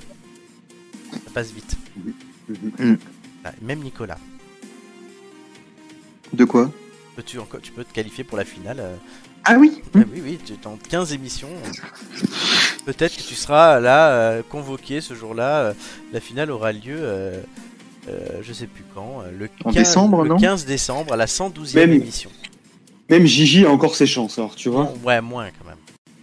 Mais on peut, on peut compter sur un miracle. Gigi, Flo, c'est un peu compliqué. Amélie, ça devient compliqué aussi. hein, là. Romain, il faut pas qu'il décroche. Et après, voilà, les 5 premiers, vous êtes de très haut niveau. Mais le Bah, si tu veux pas qu'il décroche, faut éviter de l'appeler. Ouais, il a été plutôt calme ce soir, Nico. Oui, oui. On l'a connu meilleur. Mais non, mais on a, on a, on a- Bah, on m'a demandé, on m'a, on m'a demandé de préparer des chroniques, des, des interventions. Ah oui, bah oui, on m'a- donné un, un jeu où il fallait que je fasse le menteur. On m'a alors donné que, du taf, alors bon. C'est pas dans ma philosophie. C'est vrai qu'il y avait une chose. Non, mais on a commencé très fort avec les histoires de Marc, et après on est passé sur des sujets sérieux, donc on a moins blagué. euh, voilà, donc c'est dommage. euh, On, rep- on a qu'à faire un truc où on ne parle que de nos histoires de cul, et c'est pas mal aussi. Euh, Mais bon, là, le contre-la-montre n'a rien à voir avec du cul. Dommage. D'accord. Dommage. Le classement euh, du contre-la-montre, Marc est en tête. Collé, Moi, c'est- Quoi? C'est moi, c'est pas moi. oui, c'est toi. Collé à son cul, Amélie. Après Julien et Nicolas est sixième. Euh, Amélie prise en sandwich entre Marc et Julien, je, je, Euh, Ouais, je, je- je donne pas cher. demandait- elle- elle- jamais elle aurait pu espérer ça. ah, c'est le festival de la. Euh, alors, euh, du coup, vous allez me donner l'ordre dans lequel vous passerez. Vous poserez les questions plutôt. Je vous Oh, je dis honneur à Marco. Il est bon. Ouais, si tu veux. Marc, Je te rends l'honneur, tu seras deuxième. Marco, Allez, ça va. Julio et Nico. Très bien. Marco. Julio, Nico, on dirait un vieux trio espagnol, tout ça, c'est C'est magnifique. ça. Ah, mais Le trio de partout, moi, je trouvais. C'est bon. ça. Classé dans l'ordre croissant de taille de tub et euh, voilà. Euh, du coup, Je, Oui. je ne suis pas convaincu par cette affirmation. j'ai dit, cro- j'ai dit croissant. Oui, oui, oui, oui. oui. Donc voilà. Ah, tu te sous-estimes, c'est bien. Euh, Peut-être, peut-être. D'accord. On, on a appris ce soir que Nico a une petite bite. Euh, tu- Non, mais non. Non, mais j'ai pas la présomption de di- la prétention, pardon, décidément, je confonds les mots ce soir. J'ai pas la prétention de croire qu'elle est plus grosse que celle des autres, c'est tout. bah, La petite qui frétille, comme T'as on que, que deux personnes à battre. Hein. euh, Oui. Voilà. Oui, mais enfin, vu qu'ils sont chauds les deux, pas les deux, les deux là, mais justement. hein. peut-être qu'ils cherchent à effectivement à compenser, on sait pas. Et Julien, dans le milieu, on l'appelle Enrique Iglesias. hein. Quelle est la réputation de Enrique du coup je... Il a un je micro sais pas là. pénis. Il avait fait des pubs pour des mini capotes. Ah ah merde. Paraît-il. On apprend des choses hein, dans les têtes d'ampoule. Tu savais, Marc, ça je... D'accord. Bah, je vois ça, je vois ça, je vois ça, c'est formidable. Tu le savais? Ah non, non, pas du tout, je l'ai appris là pour le Bah, coup. Tu pourras le raconter à tes élèves mardi prochain. Euh... Photo, c'est plus marrant. Il Oui, Enrique, il a une petite bite. Moi, non. Il est, déjà, venir voir. il, est déjà, il est déjà en navigation privée sur l'iPad du boulot. Là. Putain, Ah là, ouais. Alors, les indices, messieurs, et vous aurez 2 minutes 30 après pour découvrir euh, euh, qu'est-ce qui est caché derrière le contrôleur. Indice 1. Bois, bois, bras Tiens. Il y a du niveau. Indice 2. Alors comment ça s'écrit ça quand on veut euh, prendre l'indice? On crie de joie, cri de. tu, tu- tu te te débrouilles. Indice 2. Je suis intimement lié à Michel Ancel. Indice Euh, 3. le vélo, Michel Ancel, non? Indice 3. Je suis un messager de l'UNICEF. UNICEF, d'accord. Alors, est-ce que vous voulez que je redise les indices? Ah, il y a Ouais. que trois indices Indice 1. Bois, bois, bras Putain, c'est tellement, c'est tellement magnifiquement fait. Indice 2, je suis intimement lié à Michel Ancel. Indice 3, je suis messager de l'UNICEF. Est-ce que c'est clair Ouais, ouais. Alors, il est 23h et vous avez 2 minutes 30 pour répondre. Êtes-vous prêts Ouais. Marc, c'est à toi de poser la question. Hein. T'es prêt? T'as des questions? Tout va bien? Prêt Marco? Ouais, je suis- Ouais. Merci. Marco, Julio, Nico, 3, 2, 1, c'est parti. Est-ce que c'est virtuel? Est-ce Euh, que. Julien, Julien. Attends, c'est à moi, c'est à moi, Nico. Euh, Oui, oui, vas-y, vas-y, vas-y. Est-ce que, euh, bon, du coup, est-ce que je suis une femme? Les gars, je crois que je l'ai. Nico. Euh, oui, est-ce que je peux passer la parole à Marc? Euh, Est-ce que c'est les lapins crétins? Non, Ah, euh, Est-ce que euh, j'ai plus de 50 ans? Non, Est-ce que je fais référence à quelque chose qui existe réellement? Non, euh, Est-ce que c'est un jeu vidéo? Euh, Est-ce que je suis Ah, GTA c'est quoi? Est-ce que je suis GTA Est-ce que je suis Tom Rider Est-ce que je suis Rayman? Excellente réponse. Ah, purée, je suis oui, comme un... C'est le 30e anniversaire, euh, le 25e anniversaire de Rayman. Enfin, 30 ou 25 d'ailleurs, j'ai pas noté. Oui, je 30, il aurait notre âge. 25, il est plus jeune. Oui, merci. 30, c'est mon âge, je sais. Bien. Oui, non, mais je veux dire, ça, ça voudrait dire qu'il y a une symbolique. Euh, 27. Ah, 25. Entre les deux. Ah, j'adorais ce jeu, je l'ai C'est voilà, aussi moi aussi. putain. Moi aussi. Avec c'est- les c'est c'est je j'adorais ça. pour ça que je vous l'ai mis. Mais pourquoi t'as fait, pourquoi t'as fait les lapins crétins? Parce que c'est un indice, les lapins crétins ont d'abord été créés comme personnages secondaires d'un jeu Rayman, Rayman contre les lapins crétins. Il y avait Rayman contre les lapins crétins Et c'est comme ça, en fait, Rayman était la star, ils ont mis les lapins crétins à côté, et les lapins crétins ont dépassé Rayman. Ah oui, c'est ça, bah voilà, C'est d'accord. comme ça que ça s'est passé. Donc, D'accord, d'accord. effectivement, oui. euh, donc, les lapins crétins étaient un très bon indice. D'accord. Comme tous les indices. Moi, c'est bien ça. Euh, Un génie. Bravo. Non, mais c'était bien, bien, bien mené. Heureusement qu'il y a des connaisseurs dans la place. Surtout que Marco était sur la bonne piste parce que la première Mm. question c'était est-ce que je suis virtuel? Donc Eh, t'avais parce tout de suite cerné le truc Il a quoi. reconnu le cri des lapins crétins. Ouais. C'est ça, en fait. Et, euh, Bla bla bla, c'est le cri des lapins crétins. oui. Ouais. Ah, bah, bah. Voilà. Et donc, euh, messager de l'UNICEF, les Rayman? Rayman a été, no- a été nommé messager de l'UNICEF, oui. D'accord. consiste, mais intéressant. D'accord, ok. Si, parce qu'il y avait une histoire euh, où en fait le c'était pas Ubisoft qui avait dit qu'en gros une partie des droits des jeux euh, irait à l'UNICEF, un truc comme ça? Ah, c'est pas con. Il me semble que c'est ça. Hein. Mais euh, un truc comme ça où il y avait eu un truc. euh, enfin, il me semble que Ubisoft s'était associé ou avait fait des clips ou des, des, des conneries comme ça et, et ça avait servi à l'UNICEF. D'accord. me semble, hein. Je- je- ça me dit quelque chose maintenant parce que j'ai lu beaucoup pour préparer cette émission d'habitude. Et je crois qu'il y a un truc du. D'accord. Et je suis content de voir que les têtes d'ampoule réactives. Asteroid. Et le classement va s'afficher, puisqu'il vous restait donc 98 secondes. hein. Non négligeable. Comme... Et Mm. Marc reste en tête. Donc même son avance sur Amélie. Bien rattrape Amélie et lui colle au cul. Il sera content. Et Nico égalise Romain. Puisque vous avez le même nombre de participation en plus. On est tous au même nombre de participation. ouais. Ouais, Nico, Amélie, euh, Nico, Amélie, Romain et moi. bah, les quatre euh, piliers, on va dire. Oui, ah bah ça, les quatre piliers du bar, ça nous correspond plutôt bien d'ailleurs. Comme, Les quatre fidèles. Marco, t'as tout- t'as juste à 15 émissions pour les rattraper, donc il faut que tu sois là deux fois sur trois. Oui, d'accord. Je note. Non mais voilà, inscris-toi, hein, rattrape un peu les. faut- Certains rattrapent le nombre là quand même. Il y a eu un déséquilibre cette année, plein de choses. Bah, du fait de mon chômage qui m'a permis de Toi, ton participer. chômage euh, et de certains aléas de la vie d'autres personnes aussi. Joy nous Oui, manque. bien hein, sûr. On l'a eu Joy aux ampoules. de- Oui. En tout cas, euh, n'oublie rappelle hein, que les trois premiers de ce classement de la montre seront invités à venir faire l'émission du décembre pour avoir un euh, quiz euh, avec bonus. Mieux se qualifier pour la finale. Donc, J'imagine qu'il est quand même intéressant d'être quatrième ou cinquième, au cas où les trois sur le podium ne puissent pas être présents. Exactement. Mais pour l'instant, il y aura un beau casting de Marc, Amélie et Julien qui donnerait une émission bien sympathique aussi. Nico, il assure le service après-vente, tu sais, Totalement. ouais, La rustine. au cas où. Ouais, c'était toi la rustine l'émission à ne pas louper. C'était toi, c'est toi qui as eu la rustine d'or cette année, non? Moi? Ouais. Non, je crois Non. pas. Ça me... euh, faudrait que je me replonge.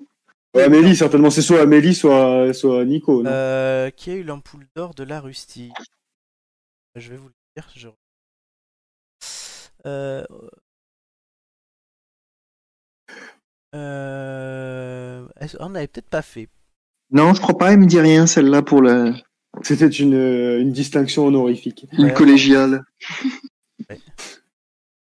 Par contre, t'avais dit ce que t'avais eu comme euh, comme euh, comme ampoule d'or? Ah oui, t'étais pas là. Tu es là. Tu as eu l'ampoule du participant qui a un avis sur tout, même sur sur quoi il a pas d'avis. Ah, ça me plaît bien. Ouais, ça. ça te plaît bien. Euh, Nicolas, euh, Nicolas, c'est le passionné qui nous transmet son amour des belles choses avec les présentateurs de France Télé. C'est pas drôle, hein. euh, voilà. Oui, mais c'est utile pour le quiz télévision. Oui, l'ampoule de l'expert en fruits, surtout en melon, c'était Julien qui voulait être dispensé d'une quatrième saison de quiz car il serait trop bon. Euh, ça, c'est fidèle à moi-même. hein. ouais, l'ampoule de l'inconnu qu'on a déjà oublié, c'était Josie de la cantine. Ah oui. Le sujet de débat qui donne un accès à une unité psychiatrique, c'est moi qui raconte l'histoire des distributeurs automatiques de pain dans les villages. Ouais. Et euh, voilà. ouais. Il y a eu l'ampoule d'or Ferrero Rocher, cadeau de Dieu pour celui qui fait le plus grand bonheur des mortels, c'est Doumé, c'est moi qui lui ai donné. Ami Doumé, très bien. Bon, en tout cas, Doumé, là, il est un peu bas dans ce classement. Et il est tout en haut au quiz et il reviendra vite. Il faut qu'il revienne. Il revient vite. Comme Jérôme, Jérôme Kervienne. Oh, il est en forme, lui. C'est en forme quand ça se termine, quoi. Ah ouais, 23h07, là, Nico, il est en Et je fais un after, je fais un after calembour ce soir pour tous Ah ceux ouais, que ça ouais. intéresse. Ah oui, il a, il a- Tout invité. il- il a regardé un documentaire sur Delarue toute l'après-midi, il a juste envie de se suicider là. c'est- pour ça, du coup, là, j'ai, j'ai- je regarde, j'ai infiltré Fort Boyard les secrets d'une émission. Ça a l'air pas mal ça. Vous pouvez suivre les têtes d'ampoule et regarder non pas euh, le documentaire sur Delarue, mais les 96 autres émissions avant celle-ci sur notre chaîne YouTube, les têtes d'ampoule. Il y a aussi un Twitch, un Instagram, un Facebook, un Apple Podcast, Google Podcast, Deezer, Spotify, euh, tout, et il y a tout, partout. Ils sont là Tout partout, le temps. Tout tous le les temps. réseaux sociaux. Ils sont dans les campagnes. Les réseaux sociaux Hmm. Voilà, et nous remercions notre sponsor. Pasta Garofalo. Ah. Parce que l'auditeur mystère nous l'a réclamé la semaine dernière. Non, et puis il faut, faut, faut quand même se, se dire que euh, c'est comme euh, j'ai vu que la mairie de Paris allait sponsoriser une équipe cycliste Oui. sans donner d'argent. Bah nous c'est pareil, on a un sponsor qui nous donne pas d'argent. Qui ne donne pas d'argent. ouais, ouais. Même pas des pâtes en plus. Eh bien, alors, j'ai beaucoup aimé l'émission de ce soir et je la résumerai en une phrase. Voilà, on, on se serre les, les couilles.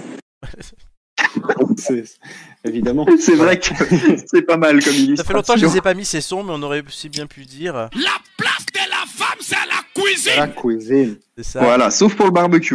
Pour le barbecue. Ou sinon, Ça sera peut-être euh, une- euh, la sodomie, on sait pas. ça c'est la salle des profs de Marc. la boîte à cigares. Ça, c'est ce qui attend Marc demain. La pour le deuxième jour. Non, Marc n'a pas encore repris parce que le lycée est encore en travaux. il a, il a repris mais pas les cours. Voilà, ils sont encore en travaux, ils sont en train de préparer le bésodrome de Marc dans toutes les salles de cours. pour, euh, pour, pour assurer. Réunion pédagogique égale je repère les meufs que je vais charreau. C'est ça, exactement. Rentrée des profs A ou groupe B que ce matin, 8h, 8 heures au bahut. Et, et puis voilà, quoi. Donc bon, C'est bon sa liste de courses. Il les a regardés passer. Hum, demi-molle. Hum, machin. Ouais, Attends. non, et puis il y a quand même, il y a, il y a quand même des chances si la meuf, la meuf, pardon, est bonne à 8 heures, il y a des chances que ça, voilà, c'est bien parce que quand t'es bien réveillé et tout euh, dès 8 heures, c'est bien quoi. Ouais, c'est vrai. Valide. Pimpé surtout. hein. C'est ce que tu disais Hum. avec Josie de la cantine. Voilà, bon, c'était une erreur. C'est la plus grande erreur de ma vie. Je la regrette. Quelle horreur. On fait, on fait tous des erreurs. Ah, là, ouais, on fait toutes des erreurs. Ah ouais, là, oui. Très bien. Oh, C'était très sympa. C'est très sympa. Et ben, l'été d'ampoule, c'est quand même fini pour aujourd'hui. Eh oui. Oh, Dans cette dodo, c'est là que je me rends compte que ça passe très vite les semaines en fait. Et oui, ça passait une vitesse, c'est dingue. Et on se retrouve la semaine prochaine. C'est la semaine dernière déjà. Oui, ça c'est toutes les semaines que je le dis. Et dans trois semaines, c'est la centième. oh. Oui, il faut que je demande à mon dramateur, Mon secrétaire général. secrétaire général de. Là pour le coup, s'il veut du monde, il faut. ah faut- ben là, faut- ouais, il faut que. faut- je- faut- je- Ah là, faut, faut lancer les rendez-vous là. Mais je pense que je vais moi-même lancer l'appel en fait exceptionnel. Et toutes les têtes d'ampoule et qu'on déconstruise l'émission et qu'on voilà, on fasse que peut-être que des jeux, un jeu, un grand jeu ou un stuff où chacun raconte un thème, on va voir. Et avec tout des quiz pour tout le monde. Si tu lances l'appel, n'oublie pas le balai qui va avec parce que sinon t'auras l'air d'un con. Hein. Ramasser euh, juste avec l'appel. L'appel et le râteau hein, aussi. hein. Tout à fait. Exactement. Donc Mais vaut mieux rouler des pelles que de se prendre un râteau. merci, c'est vrai. Nico.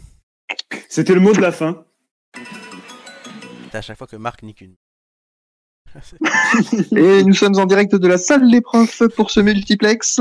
Oui, à la salle des profs, c'est bon, Marc est rentré. Euh, Dans Natacha. Natacha, euh, 22 ans, Ex, En direct de vous. C'est ça, stagiaire, euh, premier jour de stage, et hop, c'est bon, c'est déjà fait.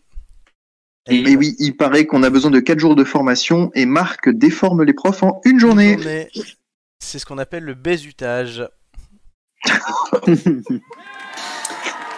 Voilà. Nous sommes catégorisés dorénavant contenu interdit au moins de 18 ans sur YouTube. Mais dans cette dodo, on reviendra avec une autre équipe, on verra si ça sera aussi euh, déluré euh, les blagues. Enfin, qu'il y a aussi, je ne sais pas. C'est qu'il n'y aura pas Julien. Non. Ah oui, il à prend 15. ses RTT. Il n'aura pas sa 15e participation encore. Mais j'encourage Nicolas à venir pour qu'il soit le premier à voir les effets. Et tout dépendra si je m'absente quelques jours ou pas, mais oui, Tu peut-être. vas encore partir en vacances? Oui, Il en profite, hein. Ah, Ah, ouais, il putain. pense son Bah, année sabbatique, hein. Ah, là, il ponce. ah bah oui, oui, c'est pas là de se représenter. La dernière fois qu'il a, que quelqu'un a poncé autant, c'était Bernard. Hein. Bernard Ponce. Ah, je- Vieil homme politique. Euh, C'est- Ah, d'accord, pas la ref non est mort l'année dernière. Non, mais c'était un bien politique sous Chirac, donc euh, voilà, t'as compris. Euh, donc, Et, et il disait souvent d'ailleurs, je ponce donc je suis. Je pense, oui, oui. très bien. Voilà, je crois que nous avons entendu tous les petits bruitages de ce soir. je remercie. Euh, non Ah, tout de suite des insinuations. Ça, il y a ça. Ça va pas, quoi. Vos questions sont quand même assez débiles. Je me rends compte que j'utilise pas assez ces sons. Oui, c'est vrai Et- que ça fait très longtemps qu'on n'a plus parlé d'Anne Hidalgo dans cette émission. C'est pas grave. Ça nous manque un peu. Ça mouille. Et oui, on n'a plus Élysée les. Oui, enfin, surtout qu'on n'a pas parlé des conneries d'Anne Hidalgo, en fait. Ah, mais je peux t'en Oui, parler. hein. Et, et- et on aurait pu entendre parler Marco, mais ce sera pour une prochaine émission, des, des- des- du fait que maintenant les deux roues vont Ah, devoir oui. payer leur Le stationnement. stationnement moto, 35 Oui, euros oula, par jour, oula, sauf si tu es résident et c'est 1 euro par jour. N'importe. C'est important de connaître des gens à Paris. Alors, fais passer Hein la tu fais passer la carte grise du scooter sur le nom euh, de la personne qui habite à Paris et tu prends un stationnement de résident et tu lui payes les frais du scooter. Ouais. C'était là, c'était le bon plan de 23h13. Allez, on conclut comme ça. Euh, je remercie tous ceux qui nous ont écoutés, tous ceux qui nous écoutent et tous ceux qui nous écouteront. Je remercie Marc, son retour remarquable. C'est dans son Oh, et euh, en espérant qu'il attende pas trois mois pour revenir. oui, Flo. On remercie Nicolas. Partir en Merci vacances Flo, merci à euh, tous. toutes les semaines.